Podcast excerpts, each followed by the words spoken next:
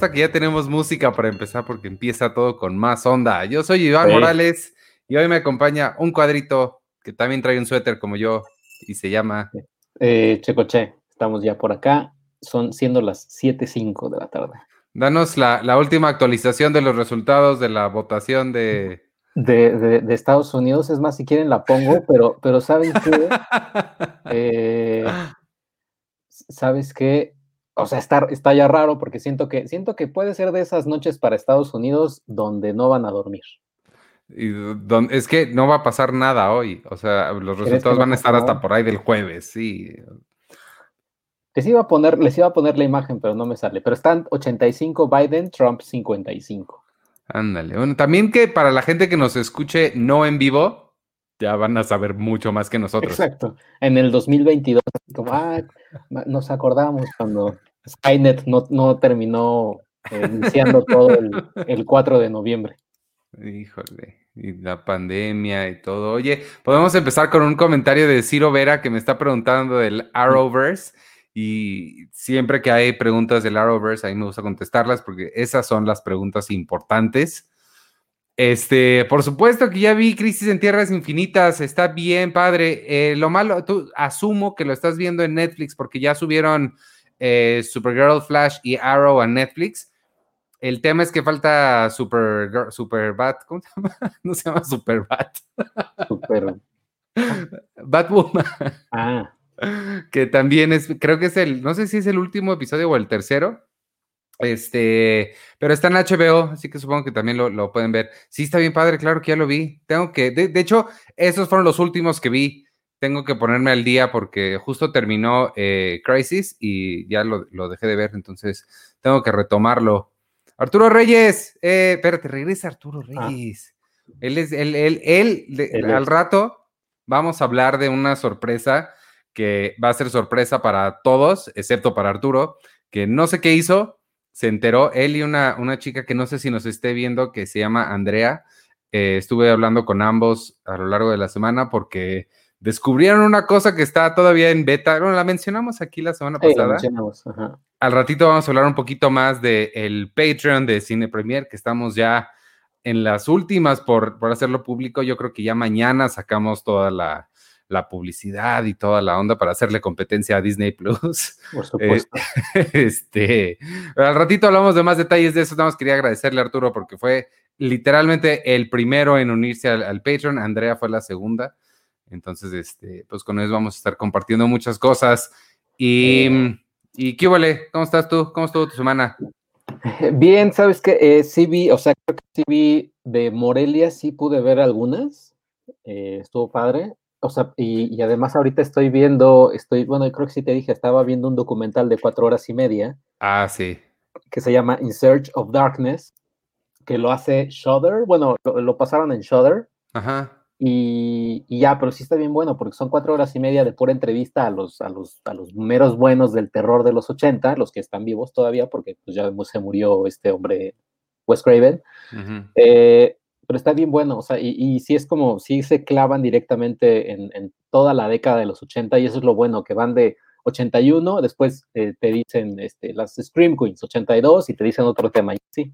Órale. Y obviamente son de esos documentales cinematográficos que seguramente a ti te ha tocado ver, pero son, o sea, te, dan tantos títulos que ahí estás a punto y a punto y a punto. Ajá, y, y, ajá, y en mi watchlist de Letterboxd, pues ya ahí tengo así, tenía como 10, 10 títulos, de los cuales ya, ya vi como unos 5, así que he visto bastantito.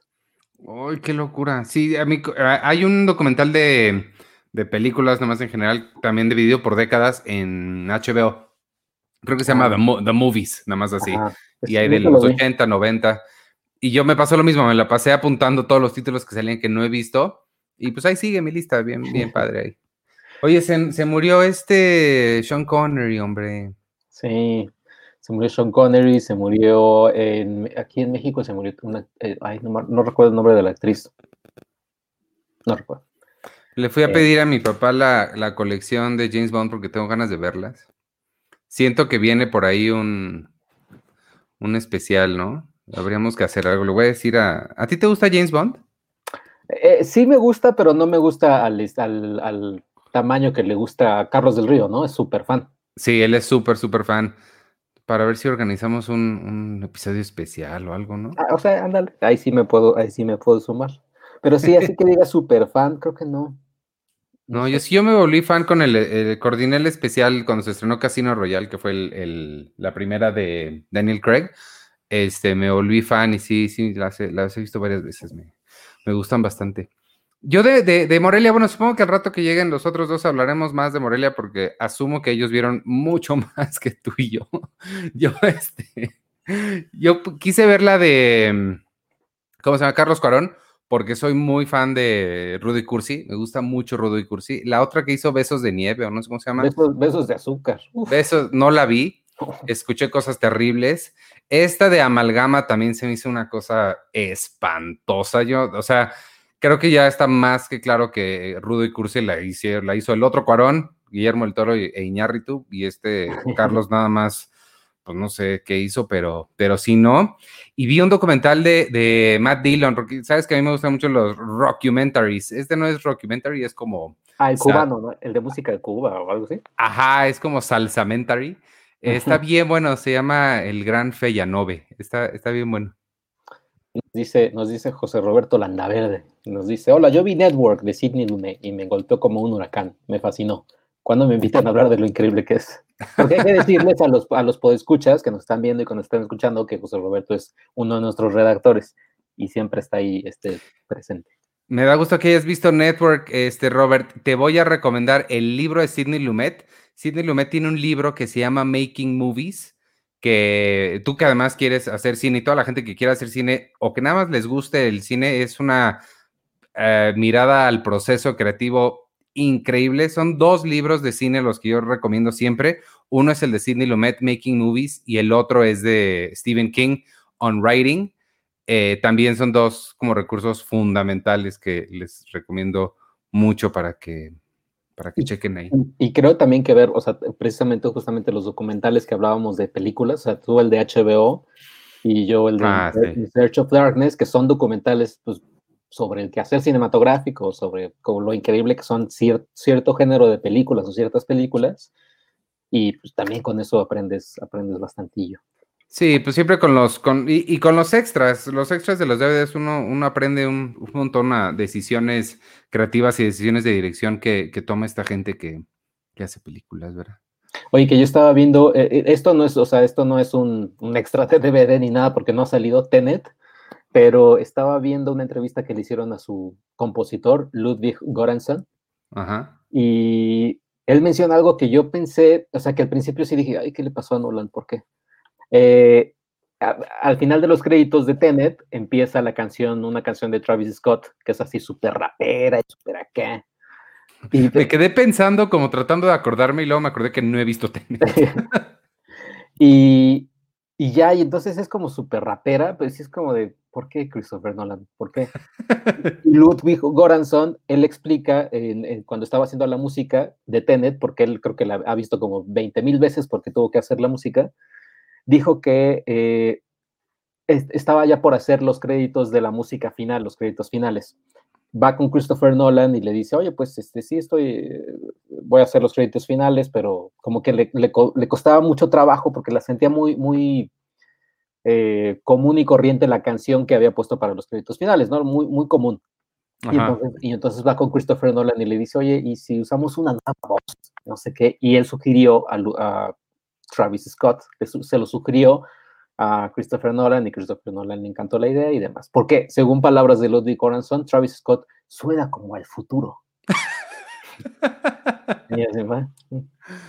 Vi que salió una nota de, de, de Nolan hoy, ¿no la viste? Sí, que defendió la salida, o sea, que defendió la decisión de haber estrenado Tenet en, pues, ¿cuándo fue, no? ¿Cuándo fue? ¿En agosto? En, agosto. En agosto. Mm. Y que el CEO, uno de los CEO de Warner, alguien de Warner, así, que, que estaban muy contentos con la recaudación que llevaba y cómo le ha ido a la película. Pues, pues sí deben estar contentos, pero sí está, está muy cañón, oye. Oye, y entonces no terminaste de ver Amalgama, no dice Andrés también. No, sí, sí la terminé. Sí, pero está muy fea. Eh, parece telenovela. No sé si, si, si, es que no, no sé qué parece, Andrés. Yo creo que las telenovelas también son mejor hechas que esto.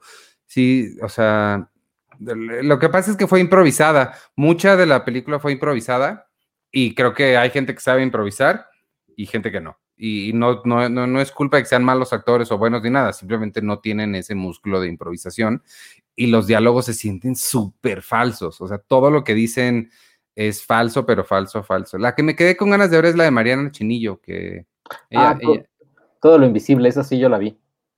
Y, y, ya, o sea, sí me gusta mucho Mariana, Mariana Chinillo, creo que me gusta por Paraíso, o sea, Paraíso se me hace una muy inteligente comedia romántica. Ajá. Y, y esta la vi y pues, está padre, pero tiene como, son como seis películas en una.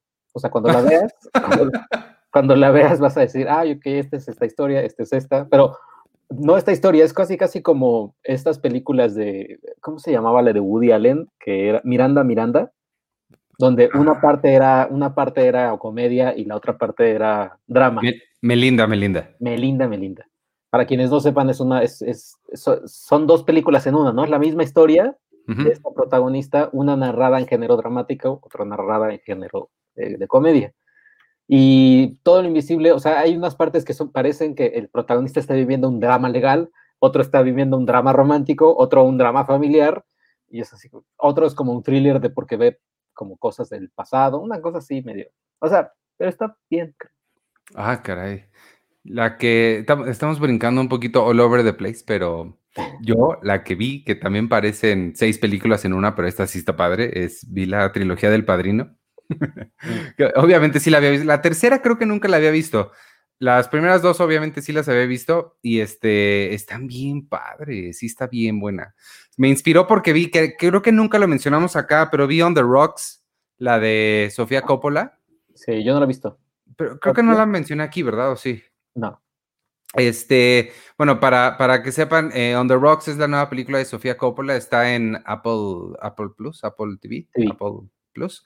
Este, es con Bill Murray y con Rashida Jones. Está bien bonita la película, es como el, el, Woody Allen, siento que ella está tomando la batuta que le quitaron a Woody Allen o que él dejó abandonada por ahí, retratando este Nueva York glamuroso, de lujo, de, privilegio eh, y muy enfocado en las, en las personas y las relaciones. Está, e, está muy padre. Se trata, es, es básicamente la historia de una chica que, bueno, Rashida Jones cree que su esposo, que es Marlon Wayans, la está engañando y su papá, Bill Murray, la convence de ir a investigar al, al esposo. Entonces es como un poquito un thriller de espionaje, pero con tono, tono ligero, cómico, muy, muy tipo Woody Allen, este, que una aventura que los lleva hasta Mazatlán, y e, está padre, está, está divertida, está bonita. Me gusta mucho el, el, choque de culturas, bueno, de generación, de generaciones, este, entre el personaje de Rashida Jones y el de Bill Murray, porque ella pues, es una mujer moderna, progresista, y él es, pues, es un señor pues, de la edad que tiene eh, Bill Murray, que ya de estarle pegando a los 70, eh, con pues todas, y, se ve que él era un don Juan, medio mujeriego, de joven, entonces, esta, la, forma en la que él trata a las mujeres y todo es muy de otra época. Me gusta mucho que no es aleccionadora la película, nada más eh, ella ve al, personaje de su papá como nada más, ay, o sea, es de otra generación, ni modo, sin, sin tratar de dar una lección, pero sí quedan muy bien marcadas esas, esas, diferencias. Creo que los dos lo hacen muy bien. Bill Murray creo que nunca lo hace mejor más, eh, bajo la, más que bajo la dirección de Sofía Coppola. Eh, excepto en el especial ese de Navidad espantoso que hicieron. ¿Ella lo hizo? Sí, ¿no, ¿nunca lo viste? No, pero lo hizo Sofía Coppola. Lo, sabía de Bill Murray, pero no sabía de Sofía Coppola. Sí, no, hay un especial, para quien no sepa, un especial de Navidad en Netflix que hizo Sofía Coppola para Netflix y fue, fue como el gran evento porque era la reunión de ellos dos después, varios años después de Lost in Translation. Y no, es una cosa, o sea, dolorosa. O sea, sí, no, no. No es el tipo de cosa que quieres ver en Navidad, porque uno en Navidad quiere sentirse bien, estar con la familia, relajarse. Y esta cosa está aburrida, pesada, no es chistosa. Pero entonces esta sí es un buen regreso a la, a la dupla Coppola-Bill Murray. Y Rashida Jones, yo quisiera que la viéramos más porque es muy buena, hace cosas muy padres. Y este. Sí, ella, es chistosa. Es hija de. ¿Cómo se llama su papá? De Quincy Jones. Quincy Jones. Y, al, y ah, tiene un twist, medio twist muy padre al final, que sí es un poco, o sea, lo ves venir, pero, pero está lindo eso. Me gusta la, dirección que toma la, la, película en cuanto a la investigación que están realizando ellos dos. Mm. Pero bueno, eso me inspiró por alguna razón a ver El Padrino.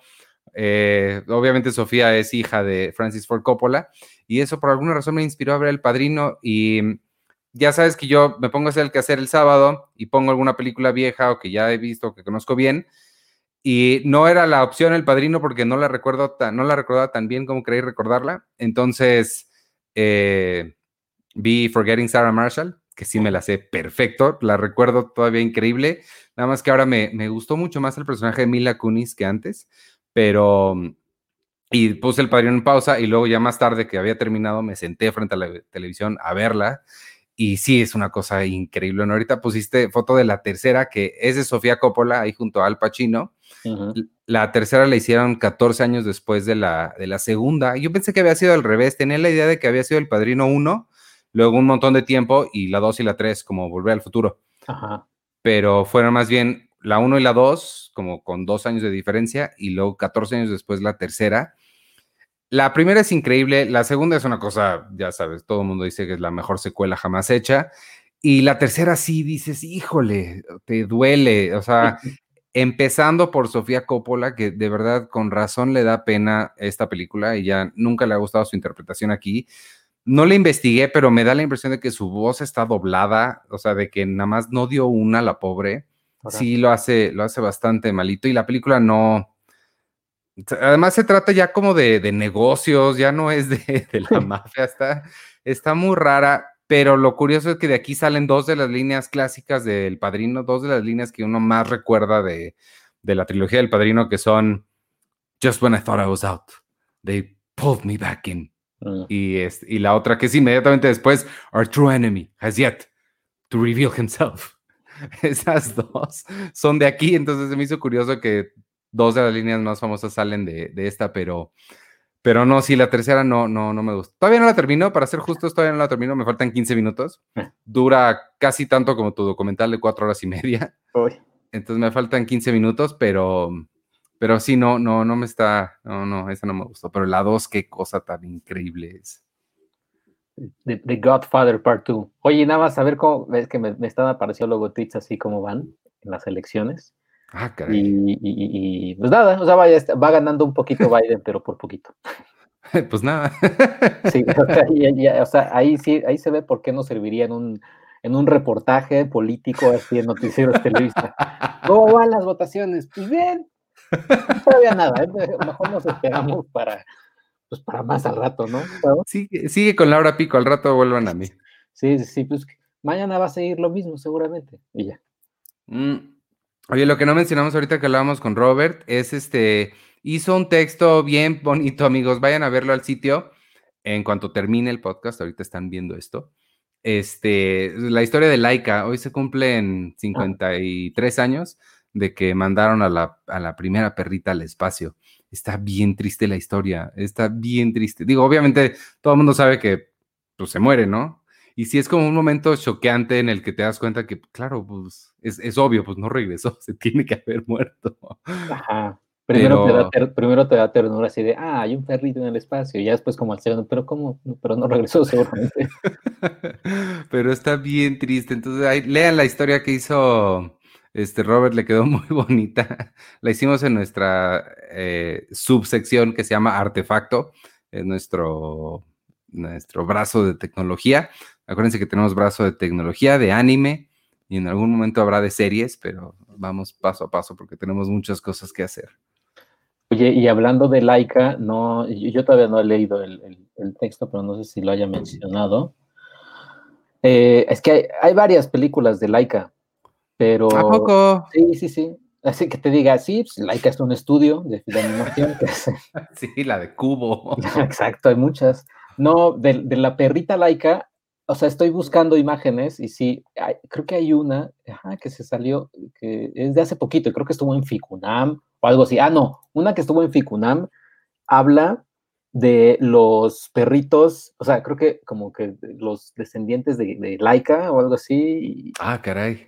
Porque eh, como perrita callejera, ¿no? Que tuvo antes perritos y demás. Y, pero eh, que sigue la historia de esos perritos, pero que es muy triste porque hay mucha muerte de perrito. Y, ah, esa es una, pero la otra es una animada y es, creo que es stop motion, pero es que yo no podría, eh, sí es stop motion, no sé si es cortometraje o, o película, pero yo no podría ver, eh, o sea, una, una, película animada de Laika sabiendo, o sea, al final. Sí, no. Que, que y, y, Iván dice, ¿qué? ¿Cómo que se muere?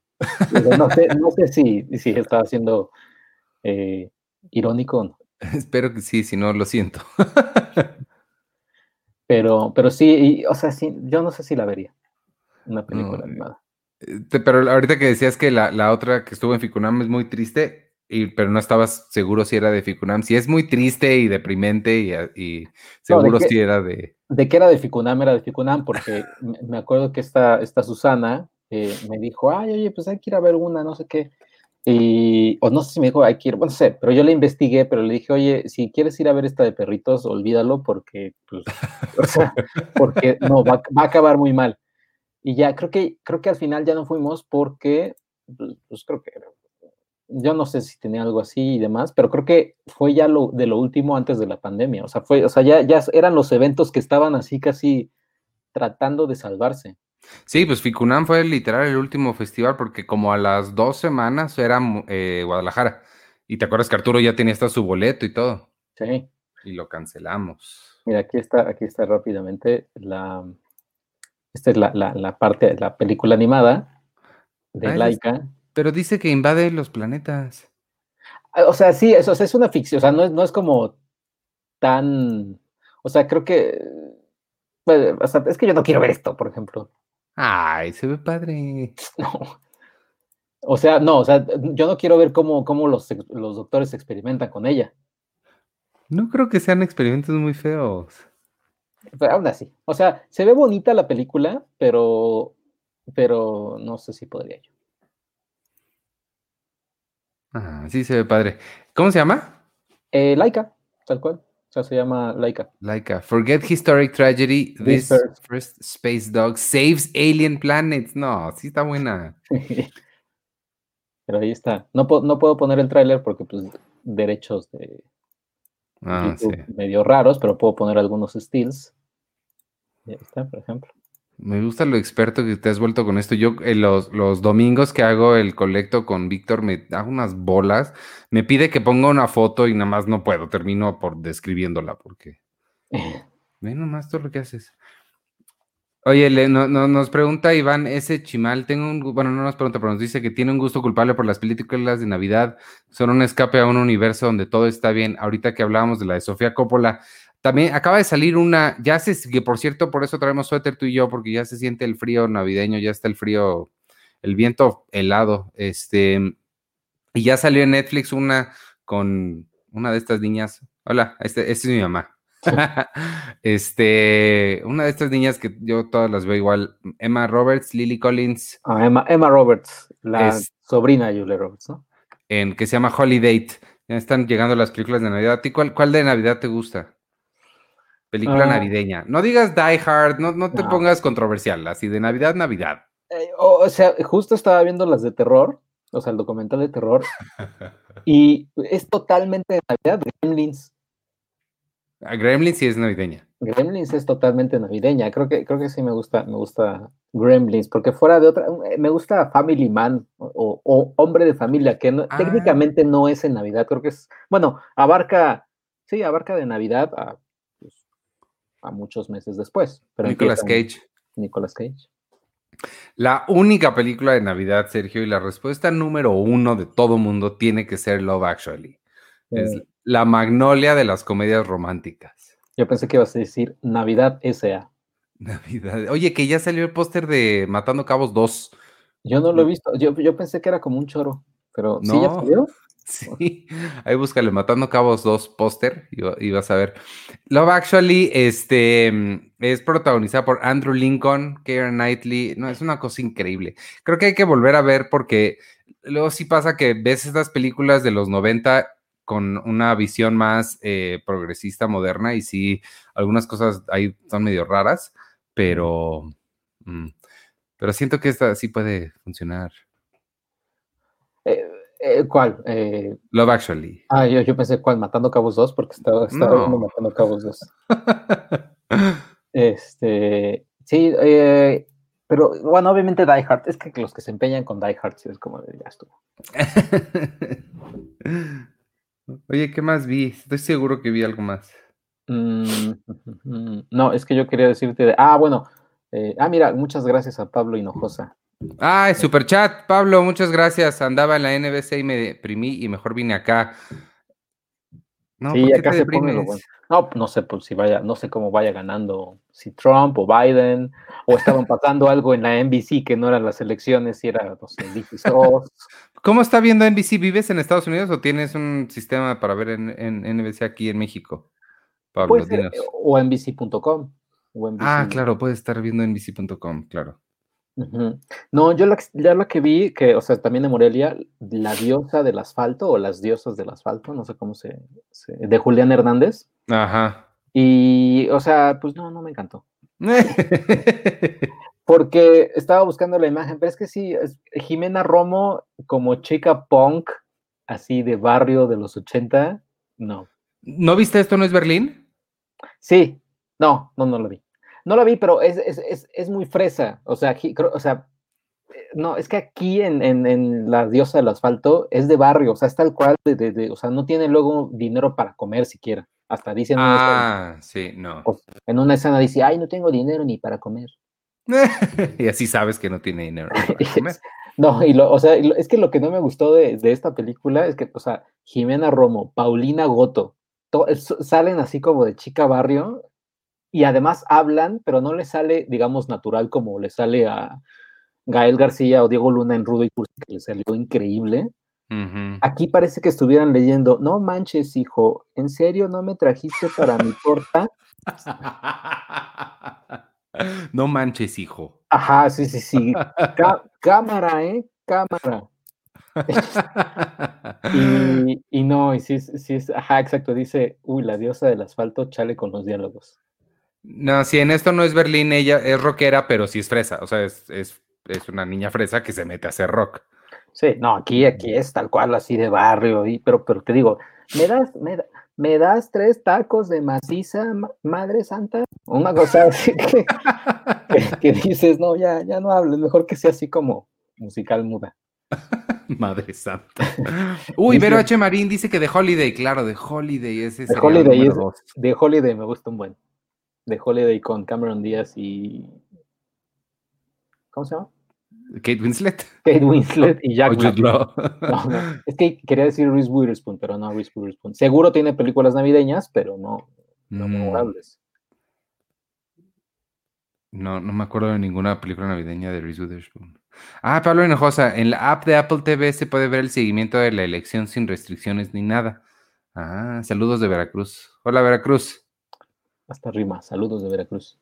Y, y pues ya, entonces sí, la diosa del asfalto como que, como que no, no, no, y además dura como dos horas, o sea, dos horas diez. Ay, sí- no, Sí bye. la sientes, o sea, sí es como, de, ay, no. No, sí, no. Y ya, Uy, dice- Home Alone, Four Christmases con Vince. Ah, claro, ese es Reese Witherspoon. esa nunca la vi. ¿O sí? Eh, no, no la vi. Sí, esa es la de Reese Witherspoon navideña. Sí, todo, todo actor que se respete tiene que tener una navideña. Sí. For Christmases. Home Alone también es muy buena, también es navideña. Ay, hay que hacer un especial de navideños. Ándale, pues sí, pues, pues nos va a agarrar aquí también en pandemia, pues Ah, pues sí. hay, hay- hay que hacerlo. Dice José Roberto, Die Hard es navideña, la mejor. Eh, No. Y bueno, entonces eso fue la diosa del asfalto. Tú, eh, pero Mm. ya no, nada más viste amalgama, ¿no? Y nada más. y la de El Gran Fellano, Fellano, Bellanove, Fe, Fellanove. Sí, es Fellanove, Fella, Fellanove. Es, la, es un documental que hizo este, Matt Dillon. Al parecer, Matt Dillon es súper fan de la música cubana y lo hizo súper, súper, súper bonito. Es un, espérate, super chat de mi mamá. Muchas gracias, María Teresa Barreda. Este es un músico cubano, el gran, el gran Fellanove. ¿Cómo se llama? Bueno, algo así. La de Matt, búscala ahí Matt Dillon en lo que hablo. Este es un documental sobre un músico cubano que desapareció, que fue muy famoso, muy importante en Cuba y en México. Salió en varias películas mexicanas y todo en los 50. Y de repente, pues el mundo cambió, la música cambió, entró el rock and roll y el estilo de música que él hacía, que era una mezcla como de scat, estos que hacen, ¿sabes? Con la, con la boca, este, y, y son cubano y salsa, la, pues, pues desapareció y él pues ya se perdió. Y Matt Dillon un día encontró un disco, porque te digo que él al parecer es súper fan de la música latina y la música cubana. Ahí está.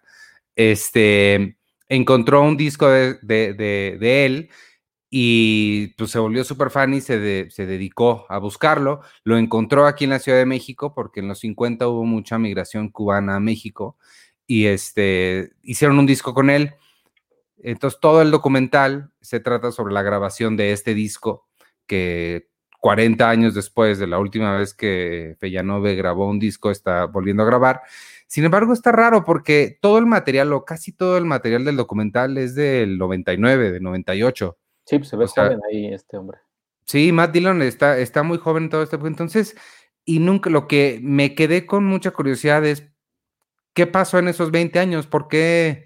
O sea, el disco dicen que no hubo tanto interés y que nunca lo pudieron editar pero no te cuentan por qué se tardó 20 años en hacer el documental, por ejemplo, por qué salió hasta ahorita. Y, eso se me hizo como que sí le faltó, pero al final termina diciendo que el disco va a ser el año que entra, el disco que grabaron en esa, en esa sesión. Fellanove pues, ya falleció, falleció hace como 15 años, porque pues, él ya estaba grande aún cuando estaban grabando eso. Eh, pero de las cosas que más me, me, llamaron la atención fue Matt Dillon, verlo haciendo esto como que no, no te lo esperas. Y este y me, me, gustó bastante. A mí los, documentales de música siempre, siempre hay un, como un espacio en mi corazón para ellos. Y Oye, pero este y seguramente si lo hizo como en el 99, fue tal cual despuesito de Loco por Mary, ¿no? Sí, pues es cuando él era, estaba en su mero, mero apogeo. O sea, si algún momento tuvo Matt Dillon de superestrella, fue ahí. Eh, que hizo, ajá, eh, Loco por Mary, Wild Things. Pues mm, creo que son las dos que más se le, bueno, Reality Bites fue, bueno, fue mucho antes, ¿no? Como cinco años antes. Pero sí, este, y, eh, eh, está muy interesante, me gustó mucho. No sé si, no sé dónde vaya a estar en algún momento. Pues es que es lo malo con estos festivales que luego las películas se pierden, pero pues seguro, bueno, esperemos que lo pongan en, al menos en uno de estos tours de documentales que hacen para que se pueda volver a ver. Ahí. Ahí sí estamos muy grandes, ahí estamos. Oye, pero eh, ahorita que me acercaste muchísimo, ya me acordé que tengo aquí la playera y las gorras de Cine Premier para que la gente las pueda adquirir en elcolecto.com. Ahí tenemos nuestra tienda. Además de las playeras, esta es la especial de aniversario, la colección de aniversario con letras doradas. Además de eso, pueden adquirir las revistas actuales y las pasadas en pequeños paquetes que tiene ahí este Víctor, que es quien lleva la tienda. Ahí los pueden las pueden comprar y se las mandan directo a su casa para que, para que estén y nos puedan apoyar un poco con esto. y sí, recuerden, tenemos activo el super chat también y, demás. Oye, pero no sé si quieres, porque acuérdate que igual y pueden, pueden, eh, o sea, cuando lleguen Penny y Arturo, naturalmente pues van a hablar de, Morelia y esa es, se van como hilo de, de media, ¿no? Eh, no sé si quieras, ahorita que tienes tiempo, un poquito de explicar lo de la sorpresa esta, o te esperas hasta el final. Pues si quieres, vamos, vamos empezando para que, para que haya más, supongo que habrá más gente ahorita que después, y ya para soltarlo, métete ahí para que lo puedan ir viendo con, nosotros, patreon.com diagonal cine premier. Estamos oficialmente lanzando ya el, el Patreon de Cine Premier, se los hemos anunciado mucho amigos, se los hemos platicado mucho de que ahí venía, de que ya lo estábamos haciendo. Yo soy muy malo para guardar las sorpresas, entonces ya lo he mencionado varias veces, pero ahora sí, oficialmente ya quedó eh, armado. Ya está todo listo para funcionar. Tenemos varias recompensas. Para quien no sepa qué es Patreon, Patreon es un sistema. Espera, Giovanna García, super chat. Muchas gracias, siempre los escucho. Anitas, muchas gracias, Giovanna. Este, Patreon, para quien no sepa, es un sistema que además ahí me, me, gusta por varias razones. La primera es que fue fundado por un músico que se llama Jack Conte, de un grupo, de un dúo que se llama eh. A ellos yo, cuando YouTube apenas empezaba, por ahí de 2004, 2005, el canal de Pomplamoose fue de los primeros que yo, que yo empecé a escuchar. Ellos hacen covers, hacen música muy bonita y siempre los, los seguí. Y luego resulta que Jack se dedicó a crear este sitio que es Patreon. Y lo que es es, Patreon significa mecenas. Eh, es lo que los Medici eran. Entonces, es una forma de que los artistas o creadores le hablen directo al público sin intermediarios y sea el mismo público quien les, les pague por hacer las cosas que hacen. Entonces, eh, tiene un sistema de membresía, básicamente. Eh, los creadores pueden seleccionar cuantos niveles quieran. Nosotros en específico tenemos cinco. Cada uno tiene un precio diferente y cada uno te da eh, beneficios diferentes. Entonces, por ejemplo, nosotros tenemos el primer nivel que es el SAP. Les pusimos los nombres de, los, de los cómics porque nos, nos pareció chistoso. Eh, después se volvió un poco complicado saber cuál era cuál. Creo que hubiera sido más fácil nada más uno, dos y tres. O la mayoría hacen oro, plata y bronce. Pero nosotros hicimos una cosa muy rara. Entonces, el primero es SAP. Eh, y este, por ejemplo, es con, con, ustedes pagando tres dólares al mes. está en dólares, perdónenlo, pero es que em, eh, pues es, es, un sistema americano. Sin embargo, si te vas hasta abajo, Sergio, hasta abajo de todo, ahí está el Language English y le puedes poner Language Spanish. Ah, claro. Y, y, ya este te lo da en español o en alemán si lo, si lo quieren. Em, y, ahí ya viene toda, toda la información. Eh, en el nivel SAP, lo que, lo que ustedes van a obtener es acceso gratuito, bueno, no gratuito, pues a, cambio de, de, ese pago, pero acceso ilimitado a todas las ediciones digitales de la revista que hemos hecho tanto pasadas como futuras y actuales, absolutamente todas las ediciones que existen en versión digital. Recuerden amigos que no todas existen en versión digital porque pues, llevamos 26 años haciendo revistas, no todas están eh, digitalizadas, entonces las que ya están digitalizadas, ahí las van a encontrar acceso completamente ilimitado que pueden ustedes descargar a su tablet o celular o donde quieran y verlas sin conexión a internet.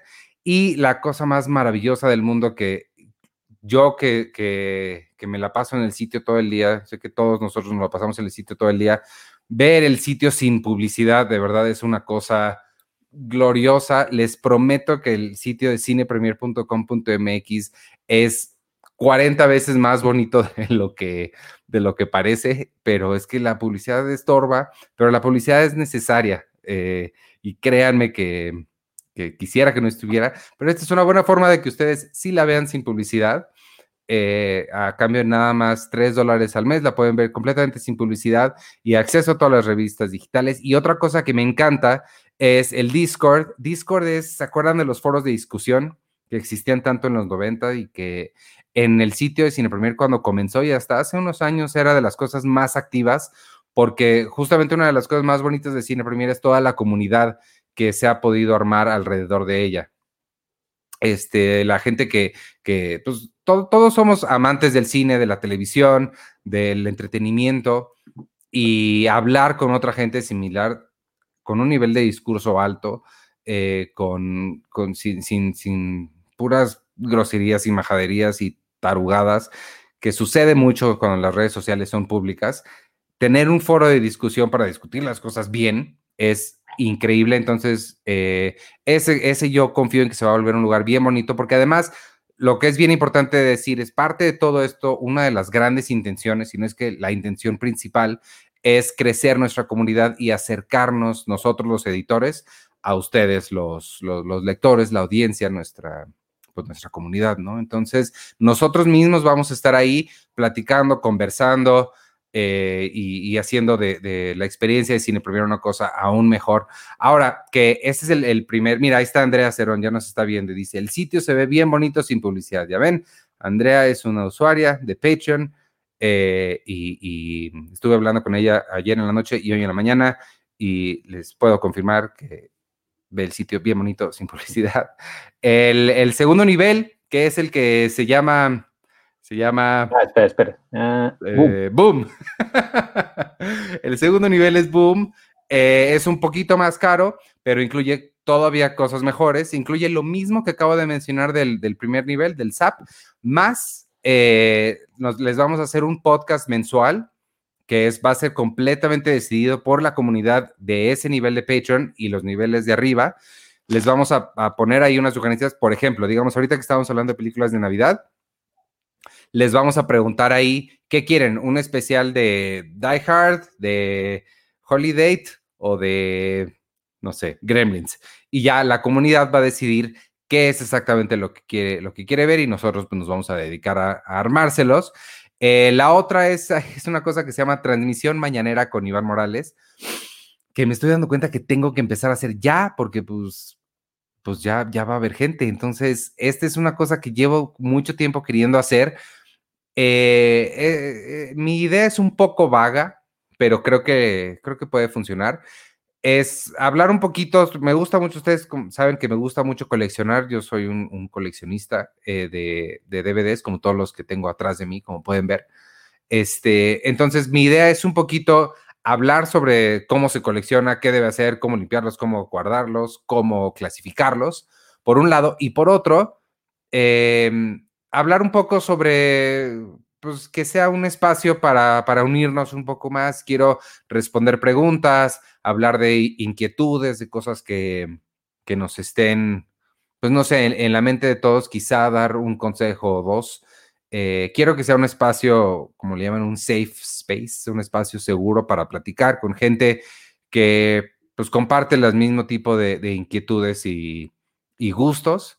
Y lo quiero hacer en la mañana porque siento, para mí las mañanas son el, mi, momento favorito del día porque estoy tranquilo, todavía no pasa nada, el teléfono todavía no empieza a sonar, entonces podemos estar eh, tranquilos sin que nadie nos moleste y platicar ahí un rato. Después tenemos el, siguiente, el siguiente nivel. El siguiente nivel está dividido en tres. Eh, se llama, eh, en cualquier momento, Sergio me sube tantito la pantalla para ver. Pau. Totalmente me sé esto de memoria, ¿eh? El nivel Pau está dividido en tres. Tenemos, eh, los tres cuestan lo mismo. Incluyen las dos cosas que ya mencioné antes, todas las cosas de los dos niveles anteriores que ya mencioné. Pero aquí es donde empieza la cosa buena y aquí es donde, donde yo les, o sea, no, no, es porque además sea el más caro y, necesitamos el dinero, pero eh, genuinamente aquí es donde creo que está la verdadera magia de Cine Premier, donde va la, comunidad, donde la comunidad realmente va a crecer.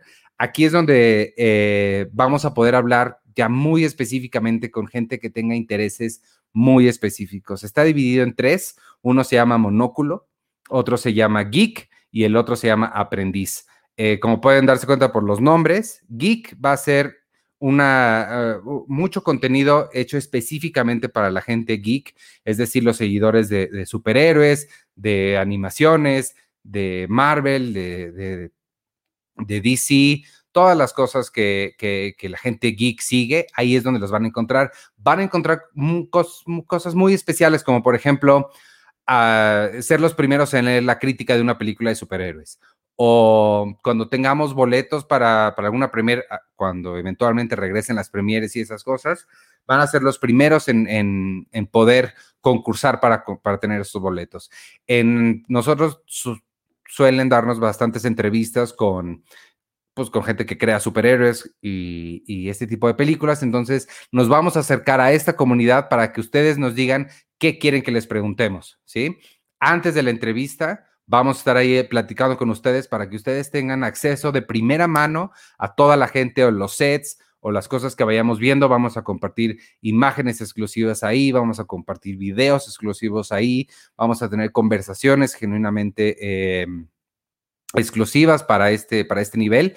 Queremos tener también invitados. Aquí en Geek eh, va a ser un, en el, nivel Geek es un poco más complicado que los demás que ahorita les platico tener invitados porque pues traer a Henry Cavill es un poco un poco difícil, pero no duden que en algún momento lo logremos. Hemos tenido gente interesante aquí en el podcast, como ustedes saben, entonces, eh, es, tampoco es algo inesperadísimo que en algún momento sí tengamos a un creador de superhéroes ahí en esa comunidad geek. La otra es eh, Monóculo. Monóculo le pusimos así, haciéndole honor a esta palabra de la que hablamos muy seguido aquí en el, en el podcast de Cine Premier. Y por supuesto que no nos referimos a, la gente monóculo de ninguna forma peyorativa para nada, al contrario, pero sabemos que hay gente que le interesa otro tipo de cine, que no necesariamente está aquí con nosotros por los superhéroes y por todas estas, eh, por el Hollywood blockbuster, sino que más bien vienen aquí para poder analizar el cine, para poder hablar de, temas, de puesta en escena, de temáticas, de símbolos, de incluso semiótica, hacer este análisis cinematográfico, la conversación cinematográfica un poco más seria para todos ellos, para toda esa gente que está genuinamente interesada en, la crítica, en el análisis cinematográfico, en el análisis audiovisual. Tenemos esta, esta sección, este nivel de Patreon que se llama Monóculo, Ahí van a poder encontrar, por ejemplo, ensayos. Eh, tengo un ensayo increíble de Pauline Kael, que es una, una de las críticas que, yo más admiro junto con Roger Ebert. Ese ensayo, por ejemplo, se los voy a compartir ahí. Quiero que lo vayamos a platicar de lo que de los símbolos de la película, de las cosas que, que dicen más allá de lo que dicen las, las imágenes en la pantalla. Todo eso se van a poder entrar ahí, por supuesto. Ahí sí vamos a tener mucho acercamiento con gente eh, de la industria, por ejemplo, críticos profesionales, este, gente muy admirada por toda la comunidad que, le interesa el verdadero análisis cinematográfico. Ahí van a poder, va a ser un espacio para hablar de las películas desde ese nivel y compartir textos, compartir videos, compartir cosas que enriquezcan y que mucha gente pueda aprender. Quizá no saben mucho sobre análisis audiovisual y ahí es donde lo van a poder encontrar. Además de que ahí va a ser el espacio para ver películas que pues quizá no, no, no, no conocen antes. Ahí eh, hay autores como, como más, eh, pues no son comerciales y que no tenemos mucho chance de hablar de ellas en los otros espacios de Cine Premier pero aquí justamente está diseñado para poder hablar de Tarkovsky, ¿sí? Para poder hablar de los 400 golpes, para poder hablar de las películas que son, pues en inglés sería film, ¿no? Y no simples movies. Entonces, ese es, el, ese es el espacio monóculo, va a valer muchísimo la pena. Y por último, el último espacio que tenemos, también dentro del nivel PAU, eh, es el de aprendiz. El de aprendiz también es uno que a mí me emociona muchísimo porque sé y sabemos por varias encuestas que hemos hecho y porque hemos hablado mucho con nuestros, nuestras audiencias, nuestros lectores, es que muchos quieren dedicarse a hacer cine. Ya sea, hay dos cosas que mucha gente quiere hacer quieren hacer cine o dedicarse a escribir sobre cine, que es lo que nosotros hacemos aquí. El espacio de aprendiz es específicamente para ellos. Va a estar diseñado específicamente para la gente que se quiere dedicar a hacer o escribir sobre cine. Ahí van a poder tener acceso igual a textos, a libros. Ahí les voy a compartir. Yo, eh, para, quien, para quien no sepa, escribí eh, hace, hace un par de años, escribí un pequeño libro este, sobre hacer cine independiente.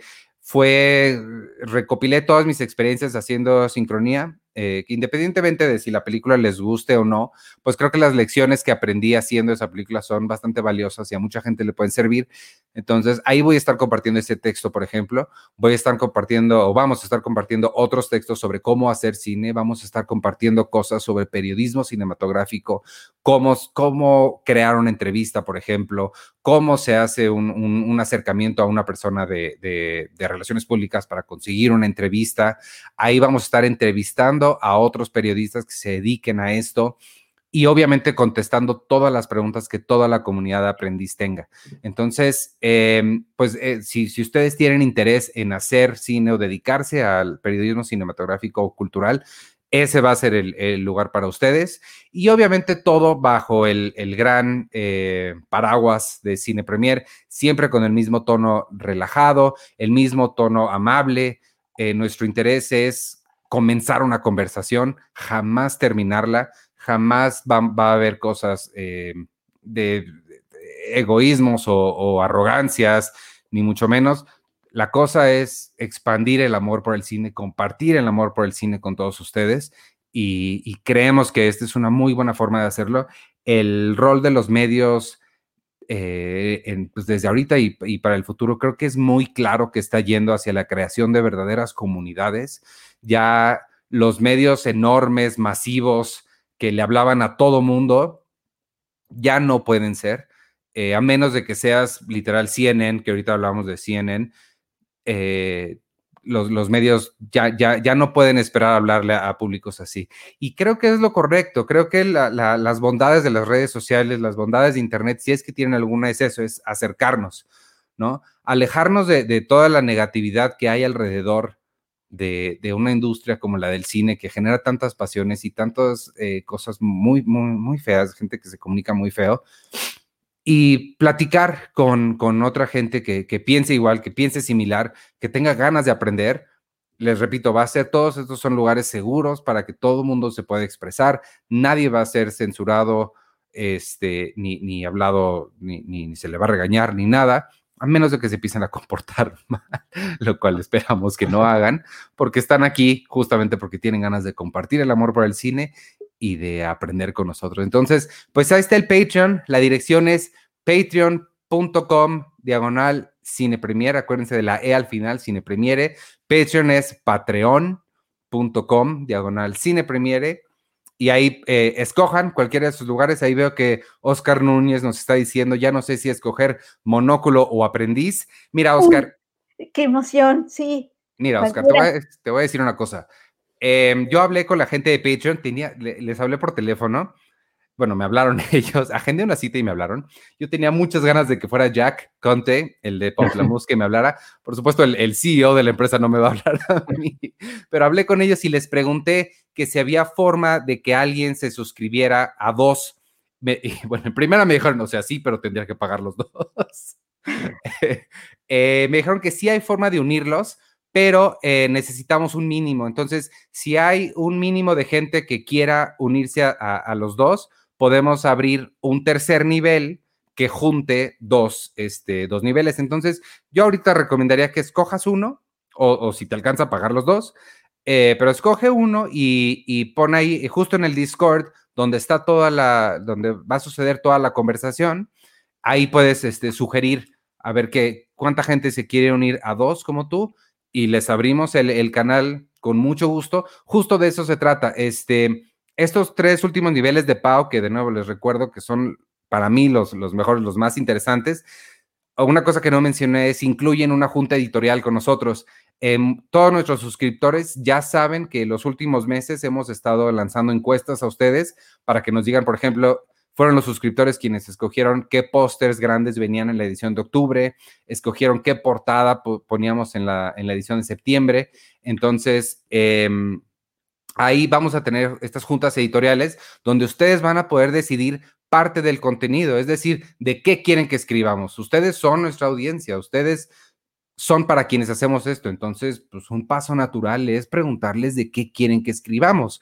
Eh, entonces, esa parte va a estar ahí en, los tres niveles de, de, PAO está incluida esa y ya además cada uno tiene sus, particularidades. Ya llegaron Arturo y, Penélope, los he ignorado, perdónenme, salúdense y, ya. Artur me saludó con, nuestro saludo secreto. Sí, súper secreto. este. Bueno, es secreto entre él y yo. Iniciamos el programa temprano hoy para, para, tener chance de ver algunos resultados más tarde. Ustedes decidieron llegar a la hora a la que empieza normalmente el programa. Este, pero está bien porque ya pudimos sacar de nuestro sistema, Sergio y yo, todas las cosas que vimos él y yo, que incluyeron El Padrino y un documental de terror de cuatro horas, porque ah. queremos dejarles eh, piso para que hablen de Morelia. Eh, yo nada más vi dos. Sergio vio más que yo, él seguramente sí iba a participar. Y este, y no sé si tengan algo que añadir del Patreon. Nada más recordarles a la gente que los cuatro de nosotros, más Susana, más la gente de, diseño, vamos a estar ahí. La idea es que tengan una comunicación directa con todos los editores. Este, ustedes saben que nuestros gustos son muy variados, entonces vamos a poder hablar eh, tanto con la gente de Monóculo, como la gente de Aprendiz, como la gente de Geek, como con los niveles de, de más abajo. Y este, únanse, únanse al Patreon para que platiquemos, conversemos, hagamos la comunidad y Arturo les comparta fotos de todos sus muñequitos que tiene ahí atrás. O desnudos si quieren. no, no, es, dinero, por favor. Eso no, Eso Ah. no va a suceder. Ah, bueno, ya estaba yo, yo dispuesto a eso si ustedes querían contribuir con, con Cine Premier. Penny y yo ya tenemos un acuerdo de, de- de mandar desnudos a- a- a- al Patreon si era Ay, necesario. Hay Sí. una cosa, hay una cosa extra que, perdón, ahorita le- les dejo continuar. Eh, sí se puede donar también la cantidad que quieran. O sea, no tienen que eh, apegarse a estas cantidades que vienen, que son 3, 7 y 14 dólares. Pueden donar lo que quieran este, y unirse a cualquier nivel. Es decir, si ustedes quieren eh, aportar 25 dólares al mes, por ejemplo, y unirse a alguno del geek o algo, pueden hacerlo también. Es, es muy libre esa. Lo único que les obliga el sistema es a escoger un nivel, porque pues sí tienen que recibir las recompensas de alguien, ¿no? Este, y listo. ¿Cómo están? Bien. Muy Oye, bien. estoy viendo que hoy me veo más abuela que nunca, perdónenme, no me Un puse poquito, nada, pero es el frío. no me puse nada cool, pero es que ya bajó la temperatura, ¿verdad que no soy solo yo? No, No. Iván está hasta moqueando. Checo trae suétercito, tú no, yo también. Ah, tú Yo no, también. Yo no, Yo- pero, yo sí traigo mi oso así. pero deben de saber que, que me he dormido con siete cobijas encima de mí. entonces- Oye, muy bien. Oigan, pues no sé, yo vi. Ah, fue Morelia, fue Morelia y todavía, todavía no, no acabo de ver mis películas, pero ya tengo algunas favoritas. ¿A ti cuáles te gustaron, Artur? Uy. Creo que la que se robó todo fue y muy merecido, sin señas particulares. Ah, no, claro, también vi sin aquí, señas particulares, claro. Que ya habíamos hablado aquí, que estaría bueno que, que vean la, la charla que tuvo Penny con, con, con Fernanda Valadez y con Ahí Ángel está. Y, y la verdad es que qué, qué película tan más increíble. La verdad, bueno, ahorita hablaremos más de ella. Yo enlistaría esa, eh, 499, que también me pareció un ejercicio bien interesante, que me, me llamó mucho la atención Cañón. esa película. Eh, también, eh, bu- bueno, la gente que estuvo en Morelia pudo ver em, Te llevo conmigo, esta, esta película de Heidi Ewing, que, que tuve, tuve ¿Qué chance de ver. ¿Qué tal está? Está muy bonita. ¿Sí? Está muy, muy, muy Ah. bonita. Y ¿Cuándo creo que, pues, me parece que seguirá, creo que al año que entra. O sea, será todavía, tardará un poco más en, en, estrenar. Ahorita se dio como todo este, este boom de que hablamos de ella en México porque quieren, están compitiendo en la carrera para representar a México en el Oscar. Y la verdad es que dejando Nuevo Orden fuera de todo, porque sería, o sea, sería una ridiculez que mandáramos Nuevo Orden si tenemos a noso- nosotros para escoger también a Ya no estoy aquí o eh, Te llevo conmigo, porque la verdad es que estas dos películas tienen un montón de cosas que podrían funcionar sí o sí y Te llevo conmigo tiene la particularidad que es una historia que engloba como muchos Méxicos, es una historia de amor entre dos hombres que se gesta en un México pues bastante conservador y bastante homofóbico y demás, en Puebla, imagínense. Entonces, como que, como que todo esto, además de, de esta historia de amor muy fuerte, muy bonita entre ellos, habla de pues las pocas oportunidades de mucha gente aquí, del machismo, de em, la gente que tiene que huir de México en busca de, de una vida mejor. Entonces, como que engloba tantas historias que hace que la película sea tan bonita y tan entrañable. Y tiene todo. O sea, si fuera esta o ya no estoy aquí, cualquiera de las dos puede, puede funcionar perfecto y seguramente llegan al Oscar sin problemas. ¿A Oye, en? Morelia acaban de legalizar el matrimonio gay. En Puebla, ¿no? Puebla. En Puebla, perdón, es que acabas de decir Puebla, perdón. Sí. Entonces, este, la verdad es que es una película muy bonita. Sale Armando Espitia, sale eh, Cristian Vázquez, los dos lo hacen muy bien. Em, ¿Qué más? Sale Michelle Rodríguez, sale Luis Alberti, que hace un papel muy padre, que cuando yo dije, ¿es Luis Alberti? Luis Alberti está en todo. Ojalá podamos festejar algún día todos en una fiesta con su familia. Sí, o, el- o que hagamos un día de Luis Alberti, porque de verdad está increíble, ese hombre es talentosísimo y me encanta. ¿Y quién más? Pues bueno, sale Ángeles Cruz, sa- sale este, mm, un montón de gente, la verdad es una película bien padre. También vi, este, ahorita que me, que me, que me puedo acordar, ¿qué más vi? Bueno, Blanco de Verano, que me gustó mucho también, es una gran ópera prima de, de Rodrigo Ruiz Patterson. Vi, este, ay, perdón la memoria, este, ¿qué más vi? No me acuerdo qué más vi, pero, pero todo me gustó.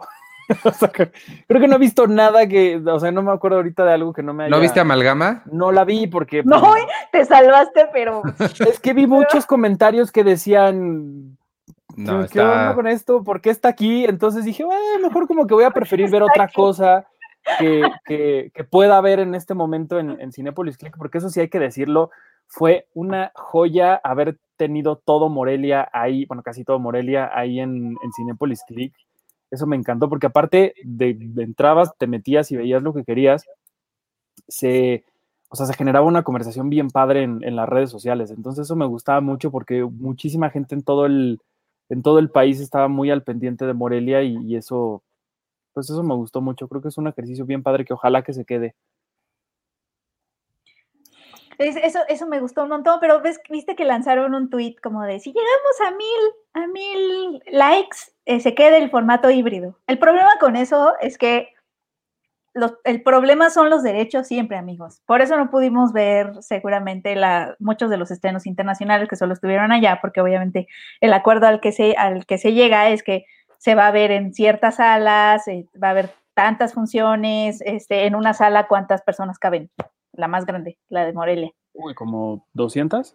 Con tu 200, o sea, esos son los acuerdos a los que se llega y por eso a veces no pueden ponerla como para todos y en línea y luego con la piratería y todo, es muy difícil llegar a esos acuerdos, pero ojalá que sí se quede, aunque sea un poquito híbrido, para el próximo año, la verdad estaría bien padre, sobre todo pa- para la selección, digo la selección, a la selección creo que le, cae- le vendría bien la selección este, mexicana, Sí. este, le vendría muy bien, yo siento, yo también siento, no quiero- entendí por qué Amalgama estuvo ahí, la sufrió un montón, pero un montón. ¿Quién la dirige? ¿Quién la dirige? Recuérdame quién la dirige. La dirige Carlos Cuarón, pero ya, ya nos había su dado apellido, por favor. Cuarón. Ah. Oigan, yo quiero saber de qué se ríe Sergio. Está muerto de la risa. ¿De qué te ríes, chico? Está hablando con otras personas que no somos nosotros. No, Más no, estoy- no, no, pero como estaba buscando antes lo de Matando Cabos, estaba viendo unas imágenes así de, o sea, pero ya de, de luchadores, y, o sea, como tonterías que aparecen. Y ya, pero Perdóname ahora- por exhibirte. Sí, pues, y ya. Entonces, eh, amalgama de Carlos Cuarón. Eh, Ah, sí, Carlos Carlos Cuarón es el único, o sea, o sea, Jonás también de cierto le quedó padre. Yo, yo, yo tenía en mente, eh, Pero eh, ya había otra, la anterior, que se llamó Besos de besos de Azúcar, azúcar. que No, yo- también, Yo lo que, lo que les quiero preguntar a ustedes es que, sobre todo, eh, porque mucha gente dice, ay, ¿qué se sentirá de ser el hermano de Alfonso y demás? Pero yo más que nada pregunto, eh, ¿qué, o sea, los papás de, de, de, de- de lo- o sea, porque es, o sea, o sea, me imagino que ellos, o sea, ves a Alfonso Cuarón recibiendo el Oscar y demás, y, y ves a tu otro hijo en Morelia y que le va mal en su, con su película, película Amalgama, o sea, ¿qué le dirán sus papás a los dos? Pues Amalgama no le tiene que pedir nada a gravedad, hijo. Me vino a la mente la, la- la imagen de Rafa Gorgori con un diploma de participé. Pero es que aparte, aparte, los dentistas, ¿cuántas películas tienen? Casi ninguna, ¿no? O sea, eres un dentista y casi no te tocan películas en donde los dentistas sean los protagonistas y les toca amalgama. Little Shop of Horrors sale un dentista. O sea, son unos dentistas dentista que se van a una isla. Es como Muy una telenovela y tiene unas tomas lamentables en donde unas tomas que están como medio sabroseándose a una chava. O sea, son No, está Es, horrible. es horrible. Lo único que rescataría de la película es que está filmada en una casa padrísima. ¿Dónde es esa casa y de quién es? Seguro de alguien con mucho dinero y millonario y así. Pero, Pero bueno, está en el Caribe y no manches, está increíble. Está en, un, en una islita, un atolón, y solo es la casa y la isla. Uf, es un paraíso. Eso es lo único que rescataría de la película. Sí, no, bueno, sí. Por ahí, como dicen, siempre hay un mariachi gringo en los festivales. Entonces, se llama mariachi gringo, ¿no? La película esta de Guadalajara que causó tanta. Ay, yo pensé que era una frase hecha porque los mariachis No. gringos son malos o algo así. No, no, pero es que en Guadalajara hubo una vez que seleccionaron esta película que, que todo el mundo dijo, ¿por qué está esto aquí? Como cuando yo vi Cuernavaca, la favorita de Checo. Que, Mariachi- oye, pero mariachi- Cuernavaca también es de Fer Veladez, ¿eh? Mariachi gringo es este. No, Cuernavaca no es de Fernando Valadez. no, señor.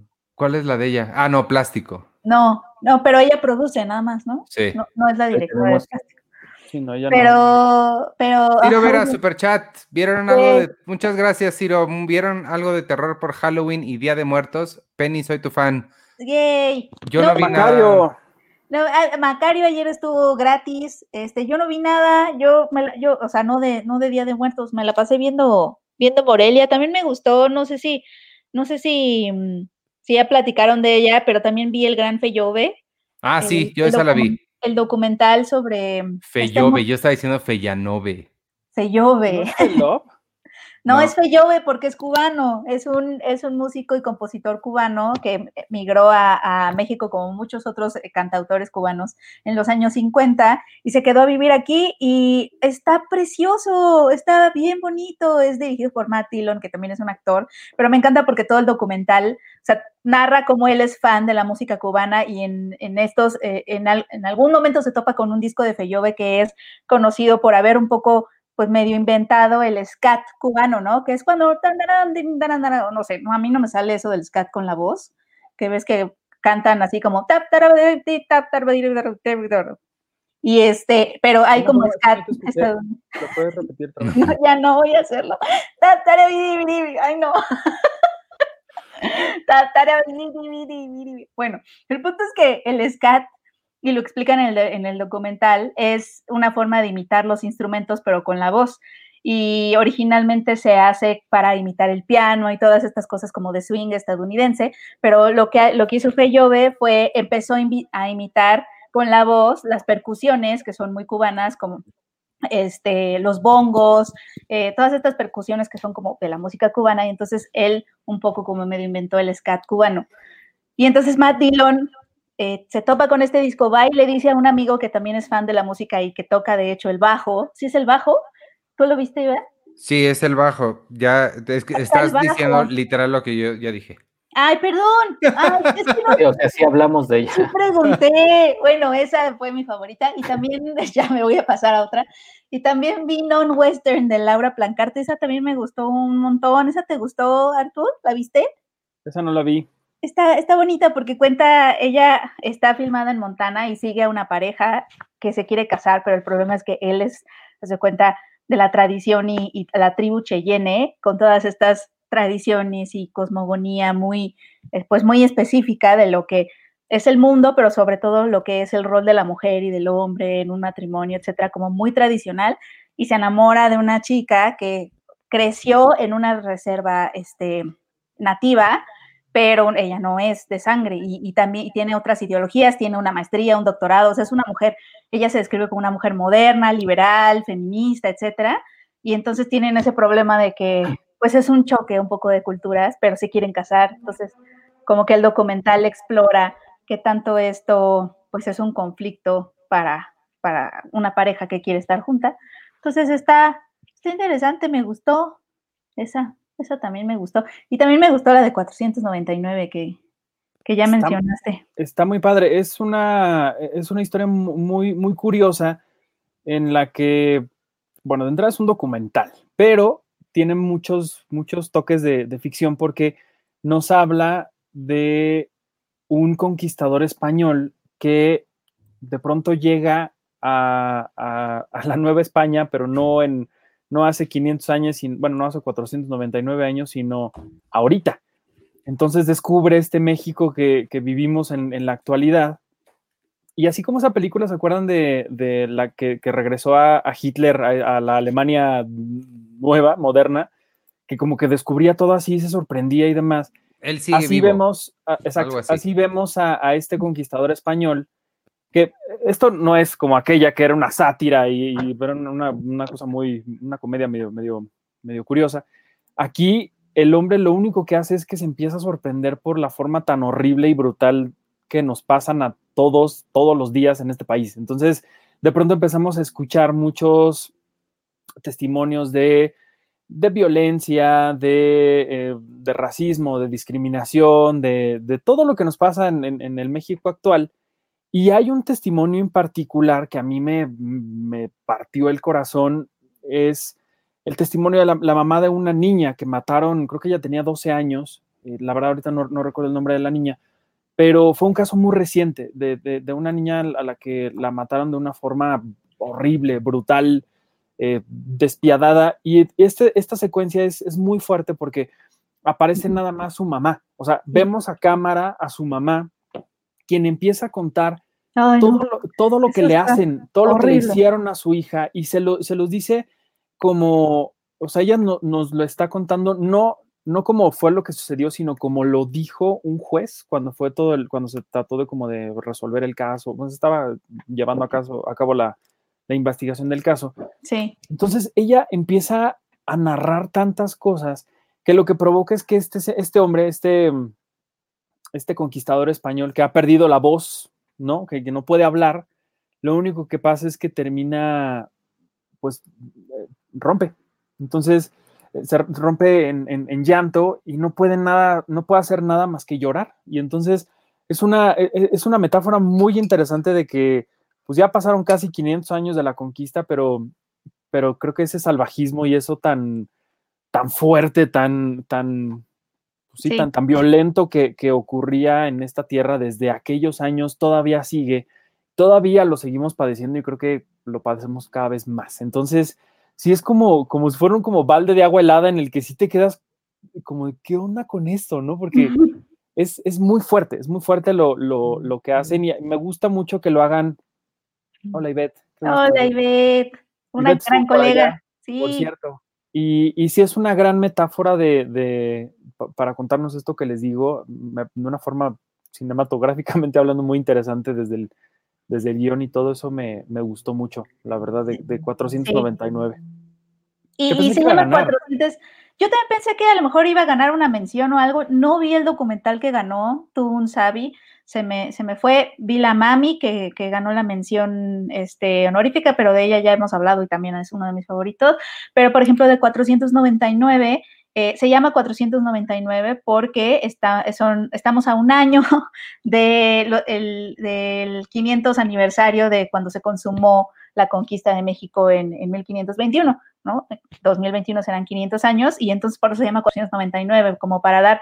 El director, tenemos una entrevista que le hizo Antonio, este, Guzmán. nuestro reportero Antonio Guzmán al director Rodrigo Reyes y me gustó que el, el director, porque la pregunta obvia es, ¿por qué no hiciste más bien 500, no? O sea, ¿por qué 499? ¿Qué, qué año tan raro? Y él quería un poco subvertir esto de que realmente todo el tiempo celebramos los, los años redonditos y como para dar esta idea de que es- estamos un poco todavía incompletos, ¿no? 499 es un número que parece que es incompleto y lo quería como juntar con esta idea de que seguimos un poco incompletos porque seguimos sin analizar que también tenemos un pasado violentísimo y lo que tú decías, ¿no? Como, ¿Cuáles son como esas conexiones entre, entre es, todo este colonialismo con algunas herramientas este, colonialistas que seguimos eh, utilizando ahorita, ¿no? Y, y, que todavía necesitamos como decolonizarnos y, y, todo eso. Y me pareció como, como muy carismático, de hecho, que, que fuera sí. como 499, como muy chiqui, como sí, muy es, punk. Es, o sea, como narrativamente, cinematográficamente también, o sea, tiene muchas cosas muy interesantes, no nada más lo que nos presenta, así lo que está narrando y todo, sino que tiene muchas cosas que, que, me llaman mucho la atención y pues sí, desde el título que sí es como, que aparte del póster ves a este hombre así nada más con la mitad de la cara y como consternado y todo y dices, ¿qué es esto, no? Y el inicio te captura, ¿no? Porque es él llegando a, la, a Veracruz, ¿no? Ajá, ah, porque claro. Y ve alrededor, y ve alrededor, y pues está es el conquistador español llegando a las playas de Veracruz, y de pronto ve una motoneta, ¿no? Ay, y se queda así como de, ¿qué? ¿No? Es, el inicio como que sí te atrapa, y está sí. como interesante. Al parecer la fotografía se hizo nada más con luz natural, creo que tuvo por ahí un premio de foto también. Sí, pero eso, eso sí, no, eso no lo dijimos, pero fue justo él llegando de o sea, a Veracruz y justo hace una la misma travesía que hizo eh, Cortés.